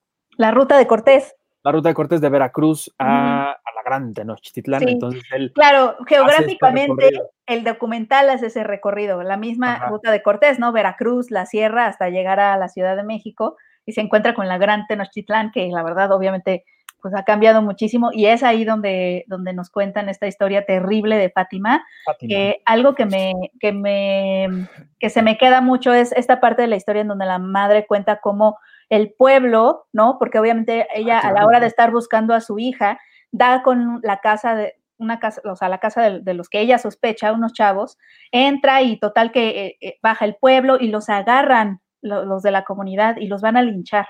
y el policía le pide, oye, por favor, no, dile, entréganoslos a nosotros, va a haber justicia para que tengan su proceso y, el, y los, la gente que los tiene agarrados ya los iban a quemar. Y les, di, le, le, este, les dicen, Lorena, que es el nombre de la mamá, Lorena, no, no lo hagas, déjanos matarlos porque no te van a dar justicia, no lo hagas. Total, la mamá este, decide pues sacarlos de ese linchamiento, se los da a los policías y resulta que uno, uno sigue libre, ¿no? Sí. Me, me recordó mucho a esta escena de In the Fate de Fatia King, que no sé si la han visto y, y si está por ahí en algún lugar, véanla, porque es la historia de una mujer que pierde a su esposo y a su hijo por un atentado terrorista. Y en el juicio, justo con, con la gente que, que hizo esta, este atentado, sabemos qué fue lo que le pasó a, su hijo y a su esposo, porque en el juicio el juez o alguien empieza a leer todo lo que le pasó a su hijo y a su esposo y con puras palabras, así te deja helado por la forma en la que describen todo lo que les sucedió.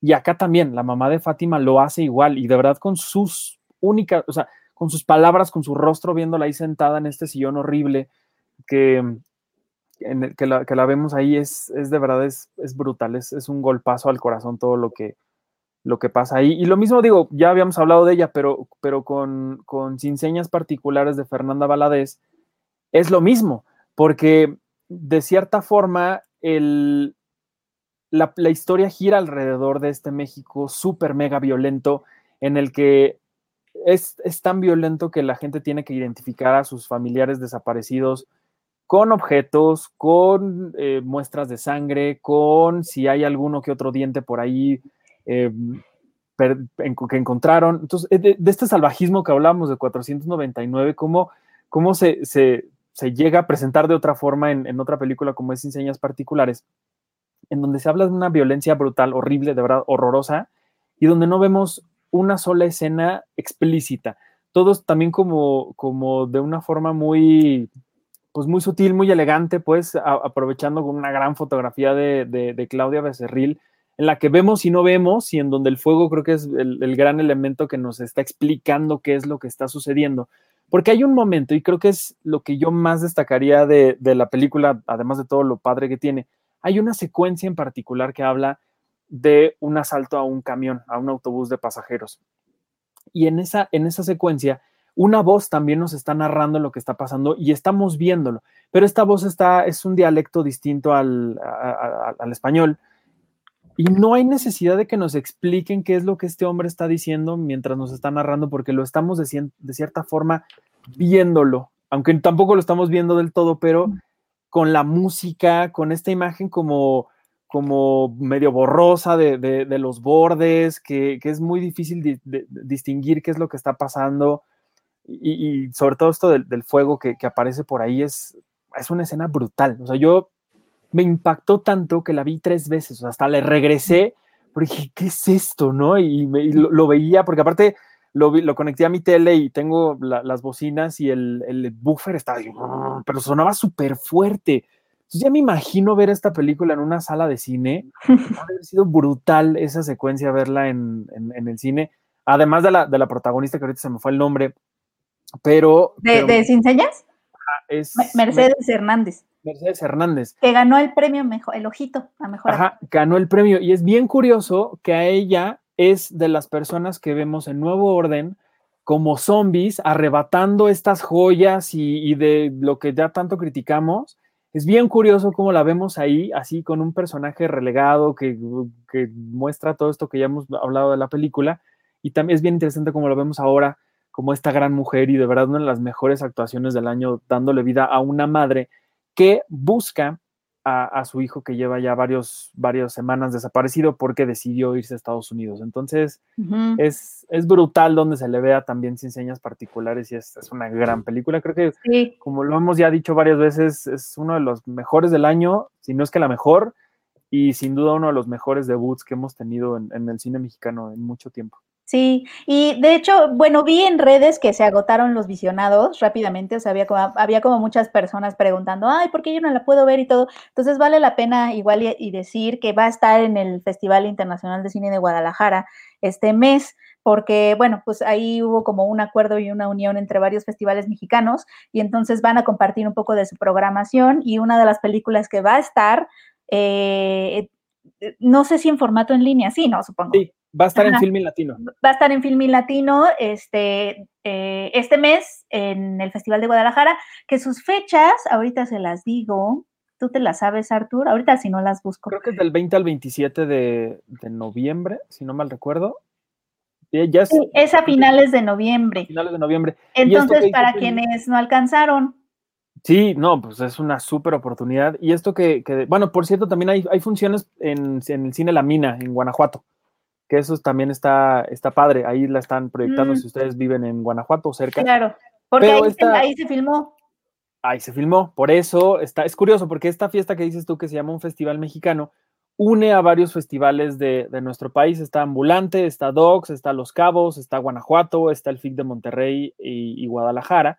Y ellos se unieron justamente para hacer como lo que habíamos platicado aquí de mm, We Are One, que reunió como a muchos festivales del, del mundo, donde estuvo Guadalajara, por cierto, como que emularon esta, es- esta acción de juntarse a todos los festivales o los más importantes del país y, y por eso fue que, que hicieron esta fiesta que se llama un Festival Mexicano. Creo que es una gran iniciativa, algo que no habíamos visto nunca en, en nuestro país y que, y que vale mucho la pena celebrar y que gracias a este esfuerzo y al, al Festival de Guanajuato, que ellos van a presentar, de hecho, la, la función de Sin Señas Particulares, la vamos a poder ver en Film Latino. Todavía nos dicen cuándo, pero en cuanto sepamos, pues claro, claro que se los, se los contaremos. Y otra, otra cosa que yo vi que no sé si viste es del tú- 20 al 27. Ya. Ah, del 20 al 27. Sí, ya casi. Y otra cosa que yo vi que no sé si la viste tú fue el documental de las flores de la noche de Sí, la Eduardo vi. Esquivel Sí, la y vi. de Omar Robles. Sí, creo que la tengo que volver a ver porque en su, en su momento, fíjate que no me capturó. Como que lo sentí medio caótico. Ah, como que no sabía bien qué quería contar. Pero no sé. Yo Todavía también, no- a mí, a mí no también me, me a mí también me pasó lo mismo. Yo también la vi y creo que estoy como Penny. O sea, sí. Sí, a ver, cuéntanos tus impresiones, chico. No, o sea, es que creo que, eh, o sea, es, que no sé qué impresiones tenga. O sea, O sea, te dejó medio desorientado No, o sea, me gusta, me gusta que, que, que, uh, y, y me da más curiosidad sobre todo que las comunidades LGBT en el interior de la República, o sea, que hay como mucha libertad al parecer, pero también hay otros, otros tipos de problemas o también los mismos problemas que, que pasan. Pero, o sea, es que me estaba gustando, pero acabó y me dejó, me dejó, o sea, como, como tú mencionaste, bueno, un poquito perdido. Como que no sabía qué. Que sí, a mí también, pero la quiero volver a ver. Hubo cosas que sí me gustaron mucho, que fue como su...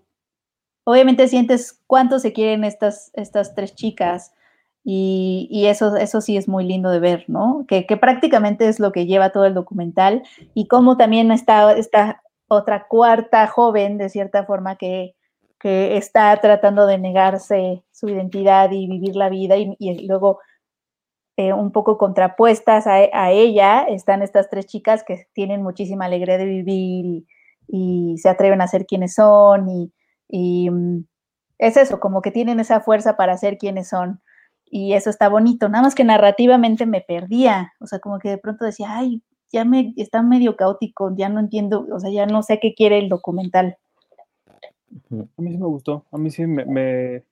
digo, además de que la foto está muy bonita lo, y, y la forma en, en, la que en la que también eh, logran como compartirte esta, esta emoción, esta fiesta que, que, que son estos personajes, me, me pareció una historia muy, muy bonita, muy que hablaba justo como muchas contradicciones que había en, o que hay en, muchos lugares del, del, país, sobre todo por este personaje que dices tú, ¿no? Que por un lado eh, habla abiertamente de su homosexualidad, pero la critica, la, la como que la, pues sí, la, la, juzga, pues, y dice que está mal, pero que lo sigue haciendo, pero lo, lo sigue criticando, es una cosa muy rara, pero luego lo ves que está feliz de la vida con sus amigas, ¿no? Y justo, uh -huh. justo con ellas empieza como este, este proceso de vivir lo que, lo que él no puede vivir de cierta forma, pero con ella sí. Entonces, como que esto a mí me, me, me, pareció muy interesante porque además se hace en un lugar que es Jalisco, que en Jalisco particularmente, pues, si hay lugares bastante mochos en este país, pues es, es Jalisco. Entonces,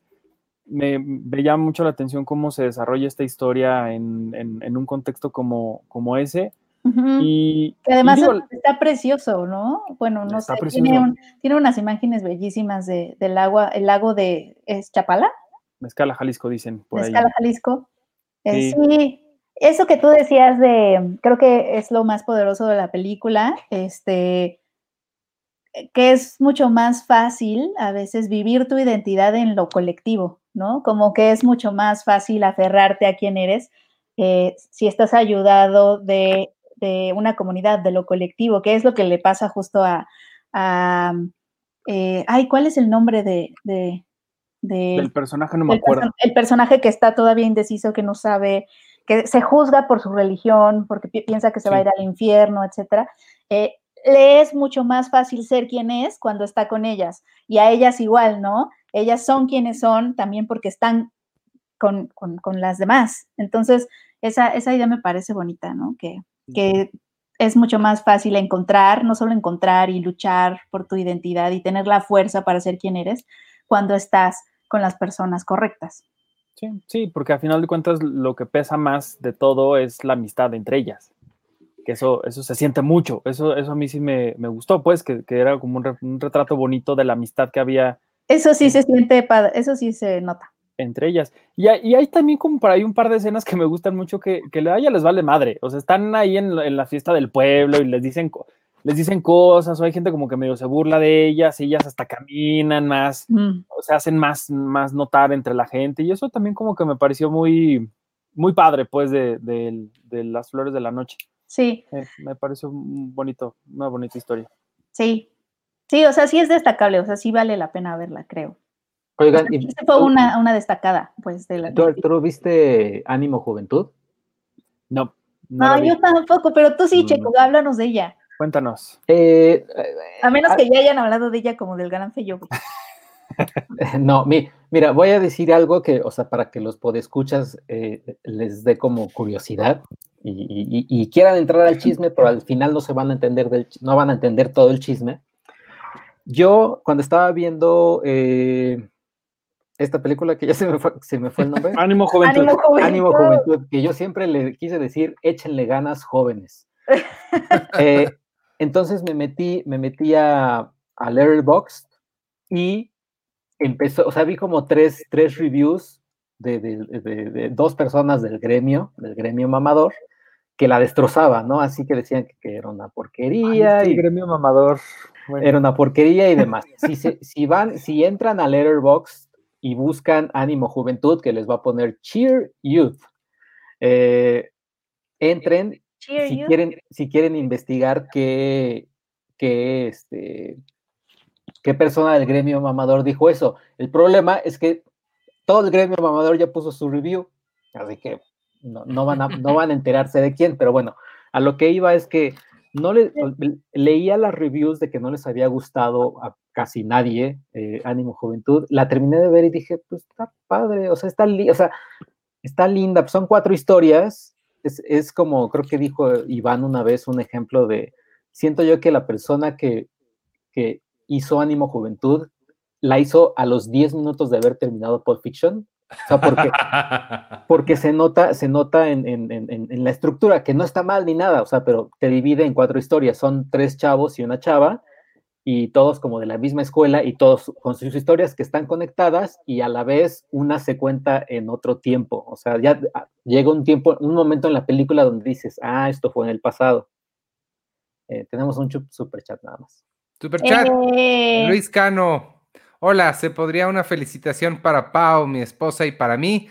Hoy ¡Eh! cumplimos ocho años de casados, siempre los escuchamos. Claro que no se puede ¡Eh! una felicitación.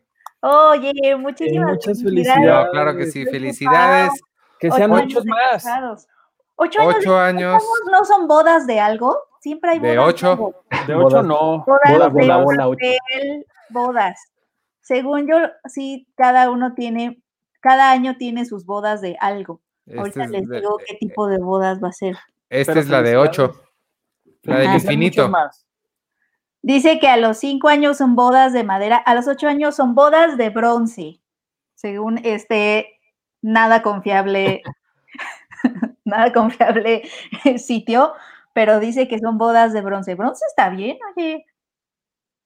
Está bien, ¿no? Pues ocho años son, son varios supers, diría por ahí Lolita Cortés en este video.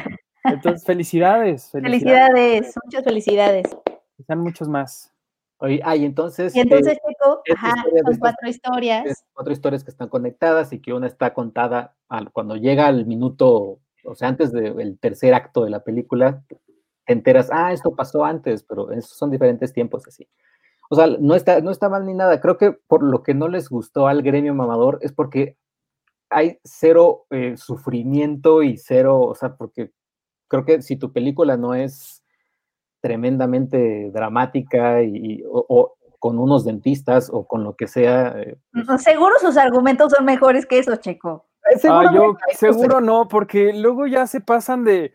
Ay, miren, yo respeto la- a la gente siempre, pero cuando llegan a decir cosas es A como, la gente siempre. es como de, oye, ¿qué, o- qué onda? O sea, es como, llega un momento en sea- el que dices, a ver, a ver, porque a veces se pasa mucho el gremio mamador y es como de, ya sabemos que son el gremio mamador, pero pues no abusen de su mamadorismo, porque Bueno, y entonces, chicos, continúa. No, pues al final, o sea, al final no es una película eh, perfecta, ninguna película al vez, pero, o sea, a mí me, me la pasé bien, no me la pasé bien nivel, no sé, este, ver otra película, Mi pobre angelito o Volver al futuro, pero, o sea, es- dije, ah, está padre, y la forma en que contaron las cuatro historias, etcétera, eh, o sea, O sea, sí sea, estaba, estaba bien. estaba bien, O estaba sea, no, no, no, no te dejó como en un estado de estupefacción como, como el que provoca amalgama, por ejemplo, que te quedas como... Ajá, exacto. O- sí, no, no, no, no, o sea, normal. Vi la diosa del asfalto, creo que ya, ya, ya hablamos, ¿no? De- De ella no, no la he No. visto. Yo no. la he visto. Apenas voy. Voy muy tarde. bueno, yo, yo sí la vi. ¿Te gustó? no, ¿Checo? tampoco. ¿No te gustó? No, No, chico, pero lo dice como sintiéndose mal. No. Sí. Pero Sí, son buenas actrices, ¿no? Es- tiene buen talento. Está Mabel Cadena, Jimena Romo. o sea, pero le decía a Iván que no le, o sea, Jimena Romo como punk, Paulina Goto como punk, pero de barrio, o sea, del barrio bajo, así del barrio bravo y, y- no, o sea, no, o sea, era como vestir a dos bebés de punks, así como dices, Ellas- "Ah, se se pueden ser así, punk. pero ¿Qué? Pero ellas pueden ser punk. pero no se las crees, o sea, bueno, yo no le creí los, o sea, lo de los diálogos era lo que decíamos aquí de Jimena Romo así de, ay, sí, me das dos de maciza, hija, gracias. o o sea, como que no notaba los diálogos tan fluidos, tan, o sea, no, le- no les creía que eran de allá. Pero a lo mejor, bueno. Ya, ya entendí, ya entendí. No la he visto, la voy a ver para poder Vela. comentar. Bueno, a mí sí, a mí sí me. Sí, sé que, sé que es, es, es complicada por, por muchos elementos. eh, Creo que lo que más me vi que causó como, como, como crítica fue, además del, del, de la cam, de- de- del acento, fue la cámara. Que, Puta, la, la eh, cámara, pero antes tenemos un superchat. Ah, Super sí. chat de Fati Bonavi, gracias por el sitio, la revista y el podcast. Muchas gracias. Cine Premier es mi pedacito de felicidad en tiempos tristes o duros de mi vida. mm, Ahora sí que me baile un buen cumbión, Gudetama, por favor. Muchas gracias, Fati Muchas Bonavi. gracias. Me, me- Gracias. me da mucho gusto que te, que, que te podamos acompañar en, pues, en los momentos que sea, si son tristes o duros, eh, me da gusto que, que estemos aquí para darte un poco de, de, pues no sé, de tranquilidad o de, acompañarte al menos. Este, muchas Sí, gracias por muchas el, por el gracias. superchat y por vernos, escucharnos y leernos. Y este, y aprovecho porque seguramente ya llegó mucha gente nueva que no estaba hace rato que hablé nada más. Recordar, regresenla ahí, pueden escuchar mi explicación de todo lo que es el Patreon, pero ya pueden eh, suscribirse al Patreon, patreon.com, diagonal Cine Premier, donde van a tener, dependiendo del nivel que escojan, muchas ventajas, muchas cosas padres, como ver el sitio sin publicidad, acceso a todas las revistas eh, digitales, eh, comunicación directa con nosotros, videos exclusivos, podcasts exclusivos, mucho contenido para, para ustedes y este, únanse ahí al patreon.com diagonal cine premier. ¿Qué más de Morelia tienen o ya nos vamos despidiendo porque esto ya, Ya, está? sí. No, esas, esas son mis favoritas hasta ahora. Ok, tú Artur. hasta ahora, ya se acabó. Pero ahí va. Sí, este, bueno, Blanco de Verano, yo también la, la destacaría mucho. Me, me gustó mucho esta, esta historia que habla de, de- de una infancia muy, muy peculiar que, que creo que no pocas veces hemos visto en, en- en el cine, que es de estas familias rotas y que tienen una, una relación muy fuerte, muy codependiente entre las mamás y, y sus hijos, que se han quedado solos y que, y en esta Por historia los justo padres llega- ausentes. Exacto. En esta historia justo llega un tercero, que es el- la, la pareja, la primera pareja de, de esta mujer que la- la- le da vida a Sofía Alexander Katz.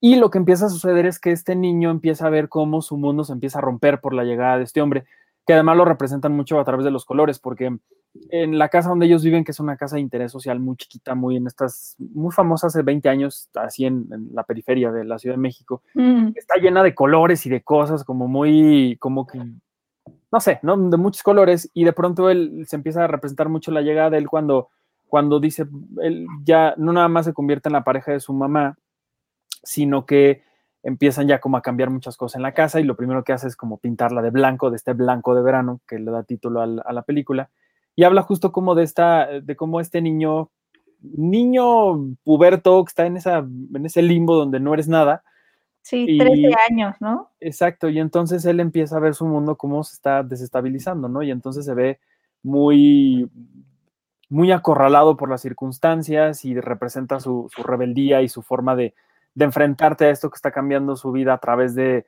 pues, de muchas acciones que incluyen el fuego y que incluyen bastantes cigarros. Y es, es, es una, es una historia que creo que, que a muchos le sucedió me incluyo, o sea, sí hubo muchas cosas que yo vi en esa película y dije, chale, así fue mi infancia totalmente. Entonces, como que, Ah. que me, me gustó mucho la forma en la que se representan muchas cosas y le da justo como, como esta, eh, eh, esta, esta, esto, esto que no se había hablado mucho de estas familias mexicanas que son muy comunes y que casi creo que no se han visto tanto en el cine, que son estas familias fracturadas, conformadas nada más por una mamá y sus hijos o por la llegada de un nuevo integrante que asume el, rol de alguien que se fue, que, que no, no, estuvo cargo de, de, sus responsabilidades. Eso también me, me, pareció muy, muy interesante esta película, me gustó mucho, la verdad. Y el, el niño, el que hace el personaje de Rodrigo, que es el, el, el, nombre del personaje, me pareció una gran revelación. Son un, un ¿Cómo se llama? El, la película Blanco de Verano. No, no, el chavito. Ah, no sé, pero el ahorita se llama ahorita les digo, Rodrigo. Sí. Y... A, mí, a, mí, a mí me gusta mucho Sofía Alexander Katz. Yo soy como muy fan de ella porque la vi, digo, yo, yo la sigo desde, desde las telenovelas mexicanas.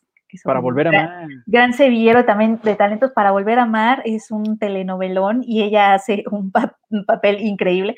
Pero últimamente ya la, ya la estoy viendo también en, en, la pantalla grande y con los días más oscuros de nosotras, de Astrid Rondero, que es la productora de sin señas particulares, es, es, como la misma productora que tienen ambas que se llama En Agua Cine, y me da mucho gusto verla como en, en o sea, haberla visto como este año en dos papeles, ¿no? Muy diferentes. Eh, aquí es como esta mamá, porque además también el, pro, también el problema es que ella es esta mamá muy amorosa, tiene como esta conexión bien especial con Rodrigo, pero al mismo tiempo también se ve que es una mujer que, que, que, que se siente muy sola, ¿no? Sí. Y cuando llega este hombre, quizá a lo mejor no, no maneja las cosas lo mejor posible ella, porque por un lado está enamorada, por otro lado obviamente ama a su hijo, pero está muy temerosa de que este nuevo hombre que haya llegado se vaya, ¿no? Está como de no te vayas, este, estas mujeres que realmente quieren rehacer su vida y un poco a lo mejor eh, cometen ciertos tropiezos eh, en aras de tener a alguien, ¿no? Pero no es una mamá que, que, que, sea una mala mamá, ¿no? O mala mamá, este, que descuida a su hijo ni nada. De hecho, tiene una conexión bien bonita, pero pues obviamente, imagínate, es, es este niño que pues él y su mamá eran como un mundo y llega esta tercera persona y él siente que pues, pasa a segundo término, inevitablemente. Sí. El actor se llama Adrián Rossi. Adrián Rossi. Sí. Y, y está, está muy padre, la, la verdad me, me, gustó mucho. Una de las cosas que también me gustó bastante de. Sí. De Ay, también salen solteras, pero la verdad es que ahí, ahí la desperdiciaron totalmente. Nada más quiero decir. En, en, bueno, solteras. No sé qué pasó en esa película, nada más me acuerdo que Casano Changrote está increíble, pero las otras chicas estaban ahí nada más como, no sé. Pero ahí podemos conectarlo con el gremio mamador, Checo, porque acuérdate la, la- la reacción de muchos de Solteras es la comedia mexicana del, del siglo y Dios mío, el mundo se revolucionó y entonces había como, como gente en el éxtasis, eh, casi en el infarto por, Eso por- estuvo muy raro. que fue solteras, pero Estuvo muy raro. Me gusta que cuando empezaste a hablar con esa, con, con- con ese tono, Arthur, que levantaste la voz, entró un eco y entonces sonaba como que estabas en un altavoz. ah, es que así, así se oye el gremio mamador a veces. Oigan, este, ¿a- a- ¿algo más o ya nos vamos? Vámonos ya, porque ya quieres ver, te, te informo que me dicen que con 119 votos electorales Biden aventaja a Trump, que tiene 94, según reportan varios medios, porque yo sé que es lo que tú quieres ver, por eso ya te quieres ir. Sí, vamos a ver eso. Yo también quiero ver eso. Pero yo, a mí me, me da miedo porque ayer estaba viendo en las noticias que eh, Nueva York, sobre todo, y, y Washington se estaban, se estaban guardando como este inicio de las películas de la purga. Los Ángeles también, Los Ángeles sí. también. Entonces, eh, por ahí decían, viene un huracán, no, no viene un huracán, viene la purga, porque realmente están las pasiones muy desbordadas y a mí Sí. me da mucho miedo la gente, aquí hay gente loca en México, pero allá hay gente el triple de loca y aparte armada. No, están igual de locos, pero están armados. Sí. pues, yo diría que más, pero, pero sí, eso. Miren, el 2020 ya nos ha demostrado que algo nos odia. el- la humanidad, algo en este planeta odia a la humanidad. Entonces, si gana Trump, hoy va a ser como la cereza en el pastel de ese odio que, que nos tiene. Y si no gana Trump, algo va a aparecer por ahí una, un meteorito, un, este, un volcán en medio de todo el planeta. Entonces, va a estar. No, la última feo. que falta para 2020 es que van a revelar el 24 de diciembre. Resulta que Santa Claus sí es cierto, pero está muerto. Eso es lo que lo encontraron muerto. escuchándonos. Ay, no es cierto. Santa Claus no va a morir, amigo. No les crean, no le crean a Iván. es muy- Sigue siendo muy feliz. Síganse portando bien, más bien. Sigan haciendo sus tareas aunque, aunque sus clases sean en línea. Bueno, Sí. vámonos ya. Este, muchas gracias por habernos acompañado, amigos. Es que también, Artur, tú y Penny lo sienten más cortito porque llegaron tarde, pero pues también perdón. ya- Sí, ya, Es- ya. Este- es la hora 26 del podcastón. E- Exacto, imagínate. Eh, gracias por acompañarnos hoy, amigos. Eh, acuérdense, Patreon, patreon.com, diagonal cine premiere. Ahí van a poder recibir un montón de beneficios bien padres. Les prometo que estamos nosotros cuatro, además de todo el equipo editorial de Cine Premier ahí atrás. Entonces van a poderse comunicar directamente con nosotros y decirnos lo que quieran, siempre y cuando sea bonito. Este, gracias a Arturo y Andrea, que fueron nuestros primeros Patreons y fueron un poquito conejillos de indias, pero algunas cosas que me ayudaron a probar. Ya está todo listo. Este, entren, suscríbanse, platiquemos por allá. Les vamos a estar mencionando eso mucho hasta que, hasta, hasta que se acabe. Este, Sí. Vámonos, yo soy Iván Morales y me pueden seguir en arroba Iván Morales y en todas las redes sociales de Cine Premier, en Instagram, Facebook, Spotify, en todos lados. Acuérdense que está los lunes y los miércoles Sergio en clasificación pendiente hablando de las noticias del día. Ayer habló de los precios de, de ¿cómo se llama esta cosa? Disney Plus. Disney Plus. Este, yo estoy los domingos con Víctor en los Tesoros del Colecto, hablando de coleccionables en la mañana a las 11. Los jueves con Carlos del Río, Seinfeld, un episodio a la vez. Y, y listo, vámonos. Eh, adiós. Bueno, no, yo, yo soy arroba chicoche. Sí, nos faltan ustedes. Ah, sí. Iván ya sí prendió la tele, ya se va, sí, CNN, así, Eh. todo mal. Eh, yo soy arroba chicoche, pero sí, básicamente todo lo que dijo Iván, eso. y, y, pues gracias ahí a todos por escucharnos y por vernos y nos ven el resto de, de los streamings, de los lives que hagamos. Súper. Yo soy Penny Oliva, muchas gracias por escucharnos y sí, suscríbanse al Patreon, va a estar sí. muy, muy increíble, va a estar de lujo. Y sí. ¿Qué onda con tu pulgar de Donald Trump? No, me gusta más bien el, el, El aplauso. el aplauso de Nicole Kidman que creo que he perfeccionado. Miren esto. Mm, Muy bien. Yo excelente. soy Arturo Magaña, me pueden seguir en arroba Artur HD. Y como dice Penny, sí a todo. Y tu curso, lo Artur. anterior. ¿A tu curso? Eh, mañana empieza el- la segunda parte del, del Cineclub de, de Cine Mexicano. Em, va a estar padre este mes. Vamos a hablar de. Mañana iniciamos con el documental de Batallas íntimas de Lucía Gajá. Vamos a hablar de La Jaula de Oro. Vamos a hablar de. mm, eh, ahí está, dice que Los Parecidos. Vamos a hablar de Carmín Tropical, de Tamara y la Catarina. Eh, por ahí va a haber un par de sesiones con, con invitados especiales que la verdad es que ha estado bien bonito. La semana pasada estuvo Gabriela Cartola hablándonos de la camarista. Entonces fue una experiencia bien bonita porque el diálogo que se hizo con, entre ella con toda la gente que está ahí en el cineclub está bien padre. Y Está ayer, em- sí, y ayer empecé el club de Harry Potter. Estamos Ay, analizando el- el- la, la piedra filosofal. Eh, fue un debate muy intenso. La verdad es que el amor de la gente que está conmigo platicando página por página este libro ha estado, eh, estuvo muy padre ayer y, y espero que, que eso se, se replique Ay, en ¿dónde está? Híjole, es Harry Potter una página a la vez. Y Eh, Casi, casi. Este, y digo, el, el- he estado dividiendo, el- en total van a ser seis meses. Y por ejemplo, para este primer libro y el segundo van a ser tres semanas. Lo dividí los libros en, en- en una semana. Y la última, qué bonito tu Dumbledore. Te está haciendo y- promoción. No, ayer yo estaba, ayer yo hice promoción de lo que tú me regalaste y que todavía tengo. Angie Mira. Ilustra, super chat. sí. Muchas gracias, ¿te Oli, acuerdas? los TQM.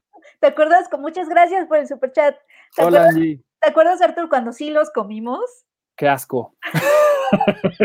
Porque aquí hay cosas que saben a tierra, que saben Le a huevo. traje, le traje dos y nos comimos uno. Pero hay de huevo. El de huevo es el peor. El jabón. Todavía es, es hor- es horrible. Pero sí. Sí, entonces eh, eh, todas esas cosas la- las, las iremos platicando. Les digo, son seis meses y la última sesión de- dedicada a cada libro vamos a hablar de la adaptación cinematográfica en- de, de las películas. Entonces, pues sí, les digo, ayer fue la primera sesión, estuvo muy, muy intenso, entonces yo espero que las próximas sigan siendo igual. Ha sido una conversación muy bonita. Por allá los espero si quieren. Qué padrísimo. Está increíble, Artur. Muy bien, pues ahí estamos, amigos. Muchas gracias por todo. Suscríbanse al curso, al Patreon, todo. No se van a arrepentir. Adiós.